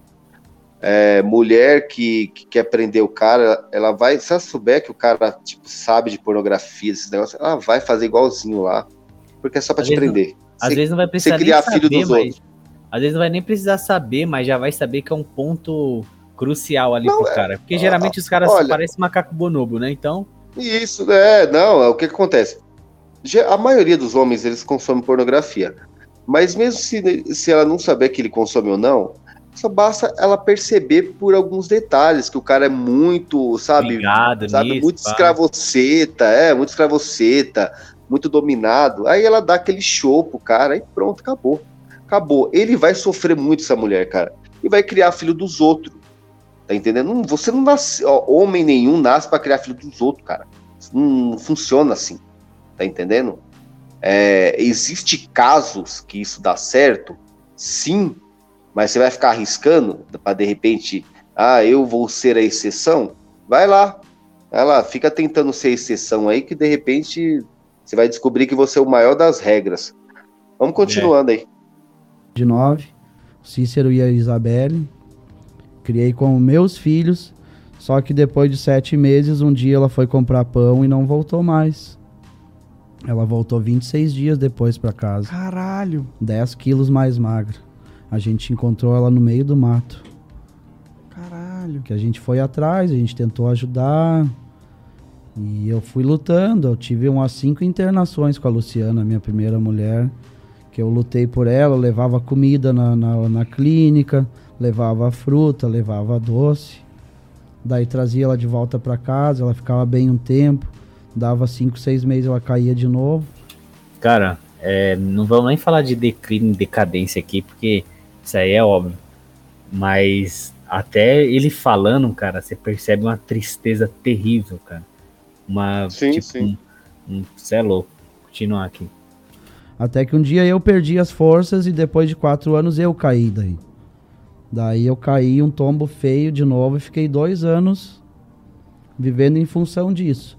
Nessa época eu comecei a trabalhar no caminhão do lixo, que deu uma levantada, eu comecei a reagir, mobilei toda a minha casa, fiquei forte de novo, fiquei gordo, mas volta e meio eu recaía de novo, e as minhas recaídas eram bem pesadas, que daí eu fumava todo dia.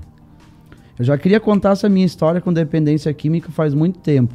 O pessoal não tem Eu ideia não, disso? eu não sabia Eu como contar, porque tem muita criança que me segue, eu tenho medo de, de contar de um jeito que as pessoas vão ficar ofendidas ou, vão- Acho ou, que- vão, ou vão ser agressivas comigo, às vezes, de repente, tentar me, me agredir na rua, verbalmente, né? Mas eu acho que Eu tinha muito medo de contar, mas eu queria contar isso já faz, ó. eu acho que é importante para as pessoas ouvirem histórias como essas, né? Principalmente porque foi uma história com um final feliz, no final das contas. Até para as crianças, para elas entenderem um pouco Ah, da vida, né? A superação e a luta que eu venho tendo contra isso, né? Porque eu faço de tudo pra melhorar. Eu tive vários episódios com isso, eu nunca parei de usar até hoje. Só que esse ano foi o melhor ano da minha vida. Esse ano, se aconteceu duas, três vezes, foi muito. Daí eu tive uns episódios com outras substâncias. Mas o que realmente começou a me afetar muito agora foi o álcool, meu. Entendi. Mas então a tu- minha luta contra o crack vem há 18 anos já. De ó, deze- 2004 até 2021 dá Puta, 17 aí anos. perdi. 17 anos. E eu luto, cara, diariamente pra tentar melhorar. Cara, com... Quero fazer o melhor pelas pessoas, quero tentar me, me doar mais pelas pessoas, ser um cara melhor. Tanto é que eu tô 30 quilos mais gordo, né? Eu, eu não tenho aparência de um usuário, tanto é porque eu não uso, cara. Ah, dois- duas vezes no ano você não é um usuário. Não, né? Duas, três vezes acontece só na minha casa, cara. E devido ao álcool, porque o álcool é a porta. Pode crer. Olha isso que ele falou, cara. Eu tenho umas situações pra contar aqui. O álcool é a porta. Que o álcool dilui, te parece o espírito, né? É importante É, lembrar esse realmente. bagulho. Porque às vezes, tipo assim, eu já quis. é, vamos supor, se eu quiser.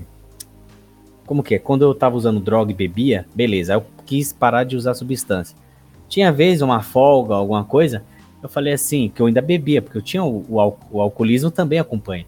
Ah, vou ali comprar duas latinhas, vou ali comprar uma vodka ali, vou comprar alguma coisa. Cara, por isso que hoje, e depois, de 15 minutos depois, eu já tava na porta da biqueira. Que é assim que funciona, pelo menos comigo. Hoje em dia, cara, eu não. não- eu evito o máximo, evito completamente, na verdade, porque eu sei que não vai ser o China que vai estar ali, cara. Eu sinto que já é outra coisa, cara. E aquela coisa, tipo, acorda meus mecanismos e minhas engrenagens antigas, cara. Tipo, é, eu sinto que, que esses gatilhos são acordados quando eu consumo álcool. Por isso que eu não, não faço nada. Mas esse bagulho do álcool ser a porta, cara, puta, isso é fato. Pelo menos foi fato pra mim. Isso daí aconteceu comigo em todos, o- todos os momentos que, tipo assim, que eu tive minhas recaídas, né? Nesses três anos aí que eu, que eu consegui é, tomar iniciativa de lutar contra os vícios e tal. É, esse barato começou assim. O, a última vez eu simplesmente planejei e fiz. Mas é, as primeiras vezes que eu comecei a fazer aquele, aquele lance tipo de ensaios lá que eu falo da tal. É, a primeira vez eu lembro que eu peguei, aí ó, vai linkar todos esses negócios. Eu parei de beber. Só que eu continuei, parei de beber, parei de cheirar. Como eu já não fumava mais maconha, eu tava fazendo, não tava fazendo nada. Só que eu continuava andando com as mesmas pessoas. Aí continuei, continuei. Tal dia, eu olhei aquela garrafa de bebida, bebi. Com- Comecei a beber, bebi com os caras, depois comecei a usar droga de novo. Depois eu parei de novo, e aí tal dia eu fui num bar, que eu comia aqueles franga passarinho, e aí, tipo, o que acontece? Eu peguei, tava comendo aquele franga passarinho, não tava bebendo, não tava cheirando nada. E aí comi, só que teve um momento que eu falei assim, cara, será que se eu pegar uma garrafinha, ó, eu tava no bar. Porra, não vai no bar, porra. Não vai no bar. Mas fui no bar. Aí eu vi aqueles caras tomando aquelas garrafinhas de cerveja bem redondinha assim, mas bem redondinha, bem bonitinha. Pra você ver, o cara fica apaixonado por tudo, até pela garrafa. Ele, ele, ele sente uma, um, sabe, um- uma identificação ali. Aí eu falei, pô, deve estar gostosinho isso daí, né? Aí eu falei assim, ó, eu vou- aí eu pensei na minha cabeça, eu vou tomar uma, uma, uma só. Aí peguei, tomei uma, fui lá na praça, fiquei trocando ideia com os caras. Aí do nada, olha, olha que coisa interessante, do nada, ah, vou comer outro frango a passarinho. Eu já Mentira, tinha já, comido, tava. Eu já tinha comido, cara. Eu já tinha comido aquela porra daqueles frangos lá. E tinha comido muito, hein? Aí eu falei assim, vou lá. Aí fui lá, comi um forçado. Ah, mas eu vou tomar mais uma, né? Porque, né? Pra acompanhar, né? Aí fui lá e pedi mais um e bebi. Aí fui conversar com os caras na praça. Quando eu peguei e dei as costas dos caras, já foi pra outra coisa. Simplesmente peguei. Meu, é como se fosse uma coisa que tivesse me possuído ali. Falei assim: pera aí, agora vamos lá pra biqueira, comprar cocaína, ficar cheirando e bebendo até de madrugada. E foi isso que aconteceu. Lugares errados, pessoas erradas, sabe? É, e álcool. Você não consegue parar de usar suas coisas se você estiver ainda usando álcool. Álcool vai te levar para todos os restos dos seus vícios, cara. Ah, eu não quero, eu não quero assistir mais pornografia. Bebe, bebe e você vai ver o que, que você vai fazer depois. Ah, eu não quero mais fumar maconha. Vai lá, bebe, você vê. Meu, você fica desaforado, você fica valente, você fica corajoso, você vai fazer tudo, cara. O álcool é que nem esse cara falou, é uma porta. É- O álcool, a coragem que você toma, que você tem quando você tá alcoolizado, sabe? É, é, você fica é, ob- obstinado, sabe? Você pega, você abre aquela porta. Aquela porta que você sempre deixa fechada, que você tem Você medo de convida abrir os ali. demônios. Eu acho que o, É, você é pega e abre e cara. vai.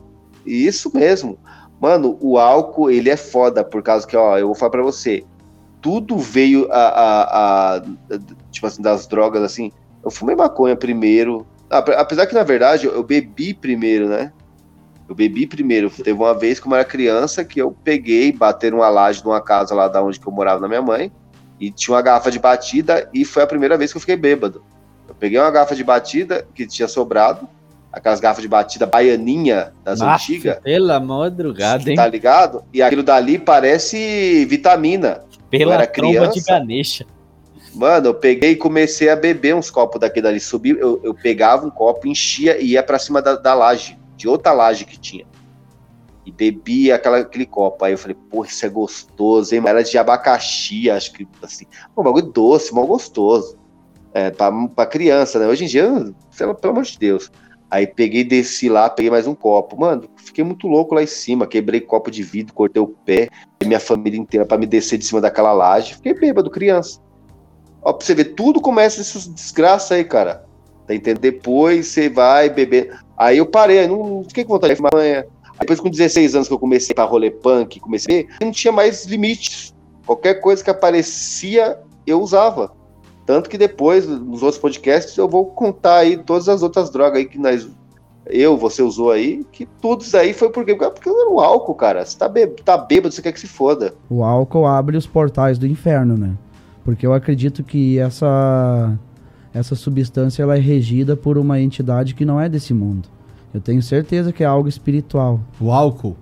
É. O álcool e a normalmente droga. extrai um pouco do o pior. Olha isso, cara. Olha, eu, É, o cara malandro. desconfia, mano. É, Eu Pra tenho você ver como é que algo é. espiritual. O álcool. É. O álcool e a normalmente extrai um pouco do o pior. Tipo, o álcool pode extrair o melhor de você, de certa forma. Pode extrair você mais sociável, um cara mais engraçado É. às vezes. Mas ele também Ele extrai. pode te o- levar à beira de um abismo que você não vai conseguir sair mais. É. E daí a válvula de escape para você fazer o que você já fazia antes, né? Que no meu caso a dependência química. Ela abre os portais, né? Ele tira, né? Aquela coisa que te segura antes, né? Vai Bah. tirando quimicamente, né? Mas esse lance do, de, de tomar o álcool aí, tu, tu toma na tua casa sozinho? Sozinho. É porque, cara, quando eu comecei a ganhar dinheiro e quando eu comecei a ganhar seguidores, eu não ganho muita grana, já pra dizer logo. Mas a gente ganha uns trocos aí pra fazer umas divulgações. E mas a, a grande questão nem é pelo dinheiro, cara, é pelo quando eu fiquei famoso na internet, todo lugar que eu ia, as pessoas me ofereciam a mesma coisa. Ó, o Janho, cara, dá uma bebida pra ele. Janho, toma uma cerveja aí, Janho. Vem pro churrasco com a gente. Os primeiros seis meses, todo lugar que eu ia, as pessoas me davam cerveja, eu bebia todo dia. E quando eu me dei por conta, eu já estava dependente do álcool. Eu já não bebia já só quando eles me ofereciam, daí eu pegava com o meu dinheiro também. Deixava de comprar minhas coisas que eu gosto pra ficar Comprar mais bebendo. Às vezes tava bebendo de manhã. Daí, como é um Cara, uma coisa que eu tenho que comentar aqui. Você começa a beber de manhã, cara, é o fim da Ah. picada, mano. Você é louco. Eu fazia isso daí, eu bebia na hora que eu acordava, simplesmente. É, ficava do lado da minha Acordava. cama. Primeira coisa que eu fazia, eu chegava. Quantas vezes eu não cheguei e olhei e falei assim: caralho, a primeira coisa que eu fiz na minha, no dia foi pegar essa garrafa e beber. Sabe? Tipo, simplesmente tipo assim, um ato automático. Tá entendendo? Não tem como. É, isso não é normal, cara. Vamos lá. Como o emprego da internet não é um emprego comum, que você faz seus horários e você, se você quiser fazer, você faz, não quer fazer, não faz. Qualquer hora era hora. Você ia, bah, tava num posto ali, ah, vou pegar uma cerveja. Daí pegava mais uma e mais uma. E isso foi muito prejudicial pra mim, foi foda, meu. E aí isso aí tava te levando pra. Tava me trazendo de volta a dependência química. Tu tava falando que. Como era o nome da tua primeira esposa? Luciana. Tu tava falando quando a Luciana caiu, você lutou por ela ali quatro anos, daí caiu também. E como é que tu fez depois disso? Cara, eu fiquei trabalhando no caminhão do lixo um tempo, daí eu abandonei ela, né? Pa- abandonei o barco e fiquei trabalhando cinco anos no caminhão do lixo daí. Só que ali eu tive várias recaídas consecutivas. Eu caía e levantava, caía e levantava. Daí eu conheci a minha segunda mulher. Essa durou alguns dias, só durou seis meses. Passou um tempo, caí, levantei, caí, levantei, daí eu conheci a terceira. Nessa terceira eu continuei no caminhão do lixo mais um tempo, daí eu trabalhava em dois empregos. Nessa época eu fiquei quatro anos limpo, porque eu me entreguei de corpo e alma para aquela relação ali, me senti acolhido, me senti parte de uma família de novo e, e tentei melhorar. Melhorei, lutei pela minha vida mais uma vez. Só que a minha mulher, ela era de boate, né? Ela era uma garota de programa. E quando Puta, faltava tá, casa- porra, não tem, não tem jeito, cara. Tô falando pra você, mano. O cara, quando ele é usuário, não tem jeito, cara. Ele aceita qualquer tipo de mulher, mano. Tá entendendo? De mãe solteira, ele pulou pra uma garota de programa. Pra Totalmente bestial, cara. Pelo amor Não, de Deus. então, cara. É, Mano, mano, não tem jeito. Ele bestial. não tem. O, o, a, a mentalidade masculina dele, o, o que é ser homem pra ele, não existe, cara. Não existe. Não existe. Ele não liga, cara. Ele não se importa. Ó, deixa eu falar pra você, ô, ô China. É, esses, lembra que é, a gente teve a notícia de uma mina noia que mo- morreu aqui da quebrada? E aí Sei, teve um maluco que tava comentando que é, o, o marido dela prostituía ela pra eles usar droga. É isso Sim. daí, ó. Tá entendendo? O cara, como que um cara tem uma relação com a mulher, ele prostitui a, própria mulher dele pra usar droga? Porque ele não tem mais moral nenhuma, cara. Ele perde tudo isso daí. Ele não se importa mais com nada disso daí. Tá entendendo? Cara Nossa. bêbado, cara drogado, ele faz isso. Não tem jeito, mano. Nossa, é de- decadência. Vamos lá. ela se tornava agressiva comigo às vezes. Entendi. E foi passando o passar. Faltava a maconha da esposa dele, ela ficava agressiva. Olha isso. Mulher maconheira, mano, ela tem problema mental, cara. Ela fica, ela fica totalmente transtornada. Cara, a pior coisa que tem, cara, é mulher que fuma maconha, mano. Tá entendendo? Tem cara que acha muito bonitinho isso daí, mas deixa a mulher totalmente bizarra da cabeça, mano. Totalmente bizarra. Tá entendendo? Homem fica horroroso, mulher fica também a mesma desgraça, tá entendendo? Não tem jeito. E nem vem com papo de maconha medicinal e maconha de pequena, é tudo a mesma coisa. Vamos lá. Entendi. E foi passando o passar do tempo, foi fazendo com que esfriasse a nossa relação. Depois desses quatro anos que eu fiquei sem ela, eu acabei caindo de novo. E daí caiu um tombo bem grande. Daí eu fiquei mais três anos mal. Entendi. E daí voltei assim, daí comecei a trabalhar em indústria do tabaco. Daí eu comecei a trabalhar em fumageira. Trabalhar no processo do tabaco, né? Mas pra sair do. Pra, pra se levantar, tu se levantava sozinho ou tu tinha ajuda? Eu, eu me levantei muitas vezes sozinho. É? Mas a minha avó tentou me ajudar bastante. A minha avó foi uma pessoa que sofreu muito com isso. Eu fiz a minha avó sofrer muito com. Ó, de novo, China, de Minha mãe novo. De novo, o cara se. Ó, o que, que eu falei? Que o cara é um ser apagado e ele vai fazer simulacro de um monte de coisa. De novo, criança que dá trabalho para a família.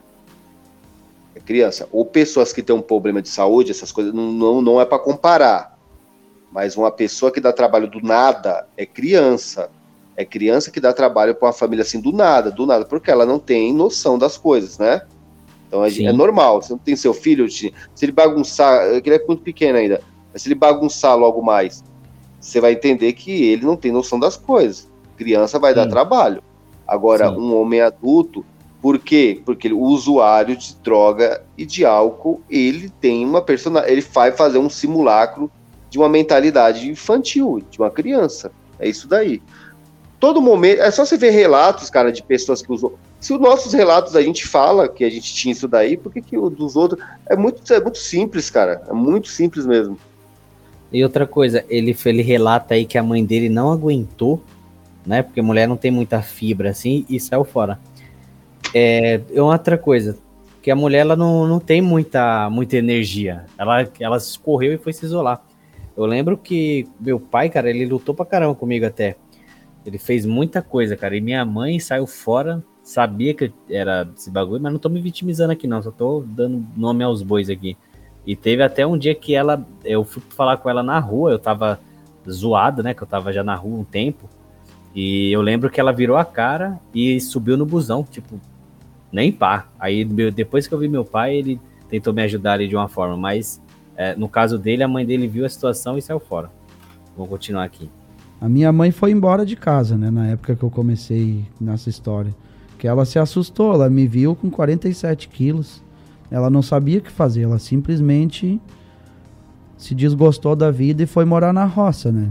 Nessa roça ali que anos depois eu comecei a, a voltar para lá quando eu já quando eu tentei subir subir a superfície de novo, eu voltei lá para minha mãe para ajudar ela, né? Nesse meio tempo eu trabalhei quatro safras de fumo, né? Isso, isso dá quanto tempo? Cara, faz. Não, não, não. Traba... Quatro safras de fumo dá quanto. Quantos quanto anos? Dá quatro quatro, safras. quatro safras é quatro anos que você trabalha seis meses. Entendi. Entendeu? Seis meses por ano. Você faz a safra, daí você sai do, do processo do tabaco e vai para lavoura para colher. Daí você colhe e volta para safra de novo.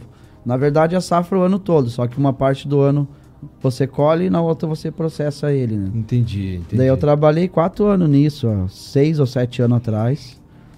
Daí meu último emprego foi nas rodovias. Entre um trampo e outro eu ajudava a mãe na roça. E ali eu comecei a criar os memes, né? Pode crer.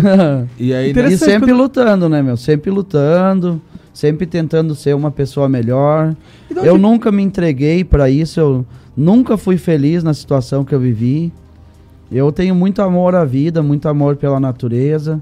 Cada dia pra mim é um milagre de Deus e, e eu acho que essa admiração que eu tenho pelo universo fez com que eu lutasse Retornasse. com unhas e dentes e conseguisse retornar à luz sempre. É, esse, tipo, esse negócio, esse negócio é o que a gente estava falando esses dias. Você lembra que eu estava conversando com você? Logo no dia que, que, que a gente estreou aqui no Nova Vertente, que a gente estava aqui em casa aqui comendo pizza e trocando ideia aqui na frente, hum, sentado nos bancos, que eu falei assim, cara, depois que eu me. eu- Ó, e o- outra que ele tá no processo de, de, de libertação, mesmo assim, ele, ele, ele tem essa concepção. Eu falei assim, cara, quando eu olho para aquelas florestas ali, que aqui tem, né? puta, eu lembro olho que para aquelas aí. montanhas. Você lembra fazer como eu olho para essas montanhas, como eu olho para o céu, eu não vejo como eu via antes, cara. Eu não vejo. Eu olho para o céu, olho para os lugares, eu- olha o que o cara fala assim, a, a, aquele, a admiração que ele tem pelo universo. Pela... Meu, é isso daí agora passou tudinho na minha mente, cara. Eu, eu toda vez, todo dia, principalmente quando eu tô de folga, que eu tô andando nos lugares aqui, eu olho para os lugares, cara, eu, é como se eu tivesse simplesmente minha alma penetrando naquilo dali. Tá entendendo? Eu, eu sinto aquele, aquele lugar e, e- e sinto como que é bom e, e aquela gratidão enorme de, sabe, de presenciar aquilo, de sentir, de viver aquilo. Quando você usa droga, você não sente porra nenhuma. Você anda em qualquer lugar, pode ser o lugar mais bonito do mundo, você não tá cagando para aquele negócio. Você tá cagando, porque sua mente. Eu já falei para uma parte de gente, assim. A sua mentalidade quando você bebe e usa droga é uma, e quando você se liberta e quando você é limpo é outra. É duas visões de mundo, não tem nada a ver. Não adi- é o que não uma vez eu falei para um cara, assim, você não adianta você é, cobrar tal cara ali, porque ele não vai compreender do jeito que você compreende as coisas. Porque não, não funciona mesmo, cara. O cara é totalmente maluco. Mano, hoje em E dia isso eu daí que tenho, ele falou é perfeito, velho. eu tenho uma vontade de viver, cara, sobre-humana, cara. Eu, quando eu acordo, cara, eu já. Puta, mano, mais um dia, que da hora, mano. Eu vou levantar, vou brincar um pouco com meu filho, vou tomar um banho, vou trabalhar. Antigamente eu chegava no trampo, é, não falava com ninguém direito, não deixava ninguém aproximar. Hoje em dia, cara, eu chego lá, graças a Deus sou referência no que faço, assim, as pessoas vêm me perguntar, aí vou conversar eu sou uma pessoa bem pra frente mesmo, eu gosto de dar risada pra caramba, ficar lá. O pessoal até fala, mano, quando você folga aí ou acontece alguma coisa que você não vem, mano, bagulho ela sente mó falta, mano. Até a tia da limpeza lá que eu arrasto lá, mano. Puta, mano, muito bom, mano. Até fui chamada a atenção lá uma vez, ela falou, ó, você tá. Às vezes a gente nota que você tá conversando muito. Eu falei, dá pra. Eu falei, ó, isso daí vocês quando vê que eu tô arrastando mesmo, vocês, vocês me chamam e me repreendem, que eu não vou deixar isso daí viver, não. Porque até o bagulho que você falou pra mim uma vez, mano, você passa oito horas da sua vida no seu trampo. Você vai deixar aquilo ali uma tortura? Eu não. Eu faço a, a mais alegria possível, faço tudo que tem que fazer, ajudo quem precisa, peço ajuda quando quero, e tipo assim, é uma vontade enorme, cara. Eu falei, ó, quando tiver muito aí, porque eu estou, estou realmente pleno e feliz. Até me chamaram para fazer parte da inauguração no, em outro estado lá. Olha que, mano, você é louco. Eu ouvi isso, cara. Foi. E ver esse convite pra mim, mano, putz, foi, foi tudo pra mim. Mas embora eu não, não aceitei, óbvio que eu tenho um filho pequeno, não vou largar minha família por nada, né, esses bagulho. Mas eu me senti bem, cara, de ter sido um dos escolhidos, assim, de, tá ligado? De estar ali. Nossa, cara, foi tudo, mano. Muito bom É viver, cara. isso mesmo. É isso mesmo. Tudo vai, tudo vai melhorando, cara. Tudo vai melhorando. É um bagulho incrível. Mas é porque você vai fazendo as coisas certas. É como você vai fazendo as coisas certas, é, você tem essa recompensa. Sim. Continuar aqui? Bora. Eu Várias tô- vezes. Eu tô sempre indo em busca da luz. Eu quero viver, cara. Eu amo viver. Só que eu comecei muito cedo essa história aí com, com a dependência química porque eu sofri muito bullying na escola, né? E o bullying destruiu com a minha vida, né? O bullying é um, um ato covarde quando uma pessoa tá tentando desviar o- as imperfeições que ela tem, direcionando as suas imperfeições. Fizeram me tornar um adolescente vazio, revoltado, agressivo. Eu não estudava, eu não queria ir na aula. Daí, quando eu ia na aula, não, eu só queria brigar. Eu nunca tive nenhuma namorada. Daí, eu comecei a fumar cigarro muito cedo. Fumei cigarro com 12 ou 13 anos. E a, a partir daquilo ali, começou o meu histórico com drogas, né? Cara, ele falou de escola aí. É, não tive problema com bullying, não. Eu lembro que o pessoal já via eu nas madrugadas aí, com o pessoal e tudo. O pessoal tinha medo, cara. Eu lembro que eu tinha, o pessoal tinha medo de falar comigo, de. Eu até é, defendia alguns amigos, dava uns apavoro lá quando, quando era preciso, que os caras é muitos frouxos na escola, né? E eu, quando era da madrugada, esse daí os caras falavam, ô, o China lá tá, tá na jogada aí, chama o China lá. Eu via, já aconteceu umas três vezes eu dar uns apavoros nos caras aí, que os caras, teve um deles que foi até me dar dinheiro. Comprava uns bagulho na cantina lá e eu pesava nas dele lá e fazia eles pagar os bagulho que eu queria. Você é louco. Mas vamos continuar. relacionado ao bullying, na minha adolescência foi o divisor de águas para mim me tornar um dependente químico mais tarde. Pela aquela frustração de achar que eu era o cara mais feio do colégio, né? Entendi. Daí eu tive a minha primeira namorada com 24 anos, essa aí é a Luciana. 25 eu tinha já. Entendi. Tudo entendi. começou ali. Foi, foi, foi acontecendo da adolescência para cima, eu só fui piorando. Piorando, piorando. Eu não consegui con- concluir o primeiro grau. Eu larguei a escola, virei arruaceiro, fiquei vestia roupa preta, queria ser aquele cara que só fazia Revoltadão, é, o anarquista. o anarquista, o cara sem pai, o cara que veio de uma família pobre, foi acontecendo sem eu notar. Quando eu Olha o esquerdismo entrando aí na, na- no negócio. Na jogada. Olha o esquer- Isso daí é o cara que lê Ted Kaczynski já percebe que isso daí já é o que é. O cara tem um, Complexo, um né? Um- complexo, de- complexo de inferioridade, aí ele quer ser o revoltadinho e quer meter o louco pra tudo que é lado aí, cara. Aí quer fazer defesa de um monte de coisa, que ele é pobre, que ele é não sei o quê, que ele é não sei o quê, e que ele é uma vítima, tá ligado? É, isso daí é, é o esquerdismo. Não adianta falar que não, você vê que um cara citou aí, é, o anarquistão, né? Não tem jeito, Uhum. cara. Não tem jeito. Droga também. Ó, eu lembro que eu falei que quando eu fumava maconha eu tinha uma mentalidade de esquerdista, que eu sentia um complexo de inferioridade terrível. Isso daí acontece mesmo com todo mundo. Sim, ô Elis, eu queria fazer uma pergunta pra você, que ele fala assim, um cara sem pai e tudo. É, e você não, não chegou a ter, né? Que ele faleceu muito, muito cedo. É, se você, simular aqui, se você tivesse um pai, ou a falta dele ajudou pro seu, seu declínio assim, como que é? Cara, se eu tivesse tido pai, eu teria uma situ... eu provavelmente estaria numa situação melhor, cara. Acho que não teria passado por tudo que eu passei, não. O, o que acontece? Mas pode ter acon- aconteceria também de eu, de eu ter pai e ele não ser tipo um cara firme, cara. Tipo assim, uma pessoa que ia dar jeito, tá entendendo? Nos filhos. Tem pai que não serve pra porra nenhuma, cara. É só provedor. Entendeu? É só provedor, mano. É que nem, é, ó, você com mulher, você tendo relacionamento com mulher e pai e mãe com filho, é a mesma coisa. Se você for só provedor, essa pessoa não vai se portar com você, Sim. entendeu?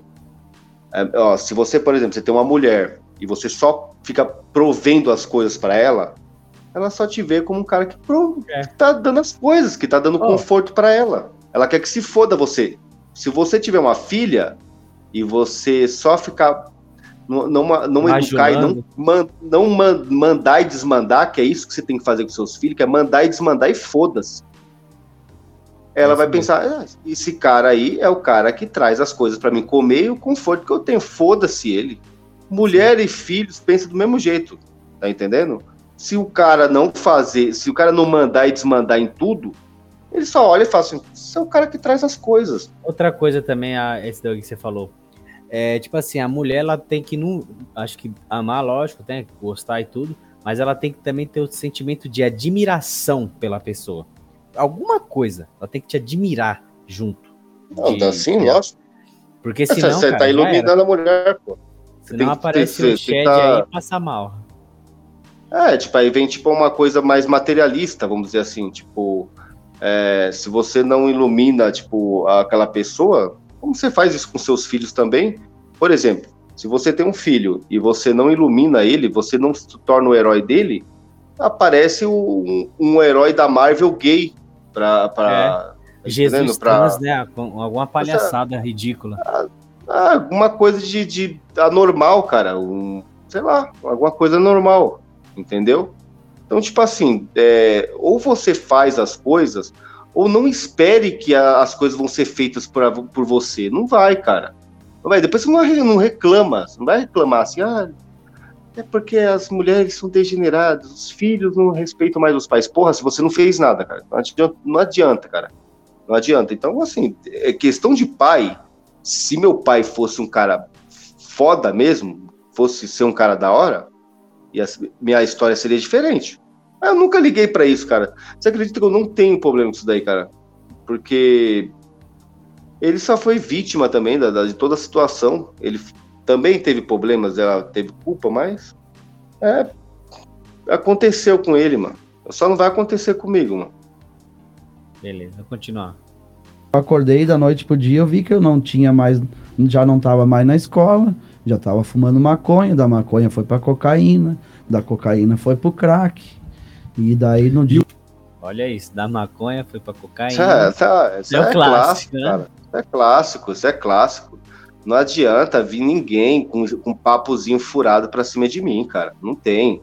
Tá entendendo? Isso daí só engana um bando de, de anormais, mano. Ai, maconha. é- Que não tem essa, cara.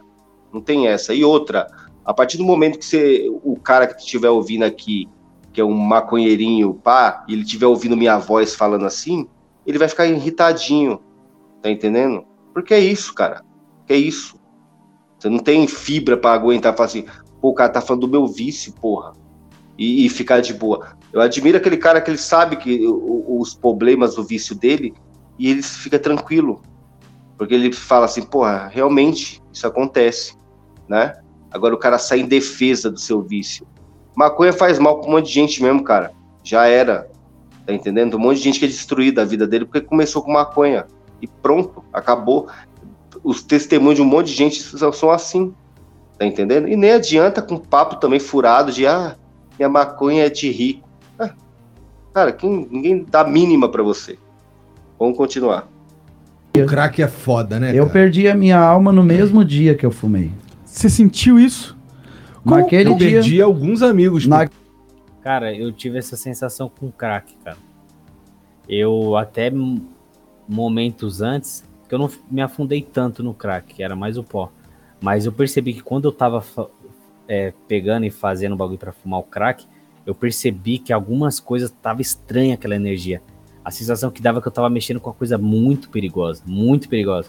Tanto é que quando eu dei a primeira latada lá, mano, eu falei, tá porra, mano. Que o bagulho realmente, tipo, te eleva a décima, a mil escala de dopamina e depois te, te leva ao alto. É aquela frase de, um, de uma música. O mal te leva ao alto, mas depois te joga no chão. Vou continuar. Aquele dia minha alma saiu de mim. É como se alguém chegasse assim, Jane, eu vou tirar tua alma, vou deixar teu corpo andar oco agora, sem nada dentro. Nossa. Tirar sua alma É e deixar mesmo. seu corpo é andar mesmo. oco. É, Agora é exatamente isso.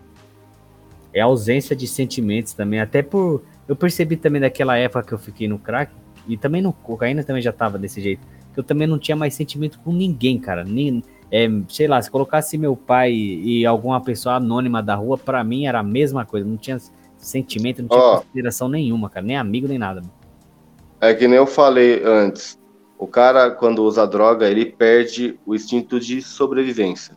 Se ele não tem o amor por ele, se ele não tem eh, esse negócio de preservar ele, você acha que ele vai preservar os outros? Não, né? É isso. Realmente, vamos continuar.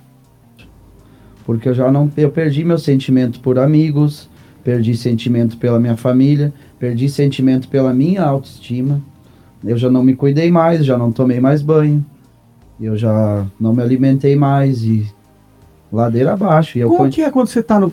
É sobre o. é Tipo, o que você pensa em mais e mais, é isso? É, você quer usar mais, porque é uma descarga de adrenalina muito forte, muito rápida. É rápido, né? E ela te faz subir e é 30 segundos ela te cai numa depressão profunda. Entendi. Daí quando tu cai naquela bad ruim assim, Dura quanto tempo essa bad de caída se você não usar de novo na hora? você tem que usar. Daí quando dá aquela bad ruim, tu quer voltar até a outra da primeira. Entendeu? Daí tu vai, é uma gangorra, você sobe e desce, sobe e desce. Entendi. É euforia, depressão, euforia, depressão.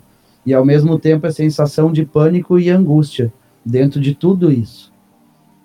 É uma sensação bem Ele falou pânico e angústia. Eu lembro que minha casa também tava suja pra caramba. Eu lembro que depois que já não tinha mais nada pra fazer, nada pra usar, nada pra gastar, já tinha vendido quase a alma já.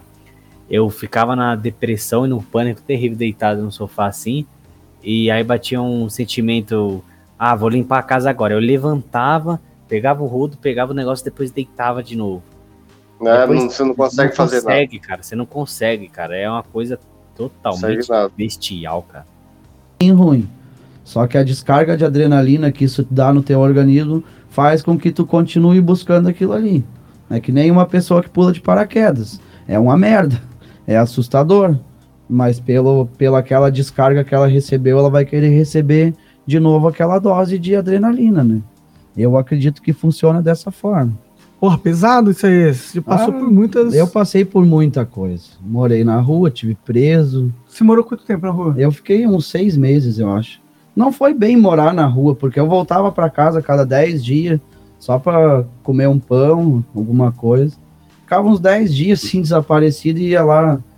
Quando tava muito mal, muito, muito tremelica da fome, ia lá comia um pão com a avó. O que tu ficava fazendo na rua, É cara? que isso Ficava é... fumando. É, Só os caras que é do... Só fumando. fumando, só fumando. Os caras do. Assim, eu, eu, como eu te disse, eu perdi uns amigos pro crack.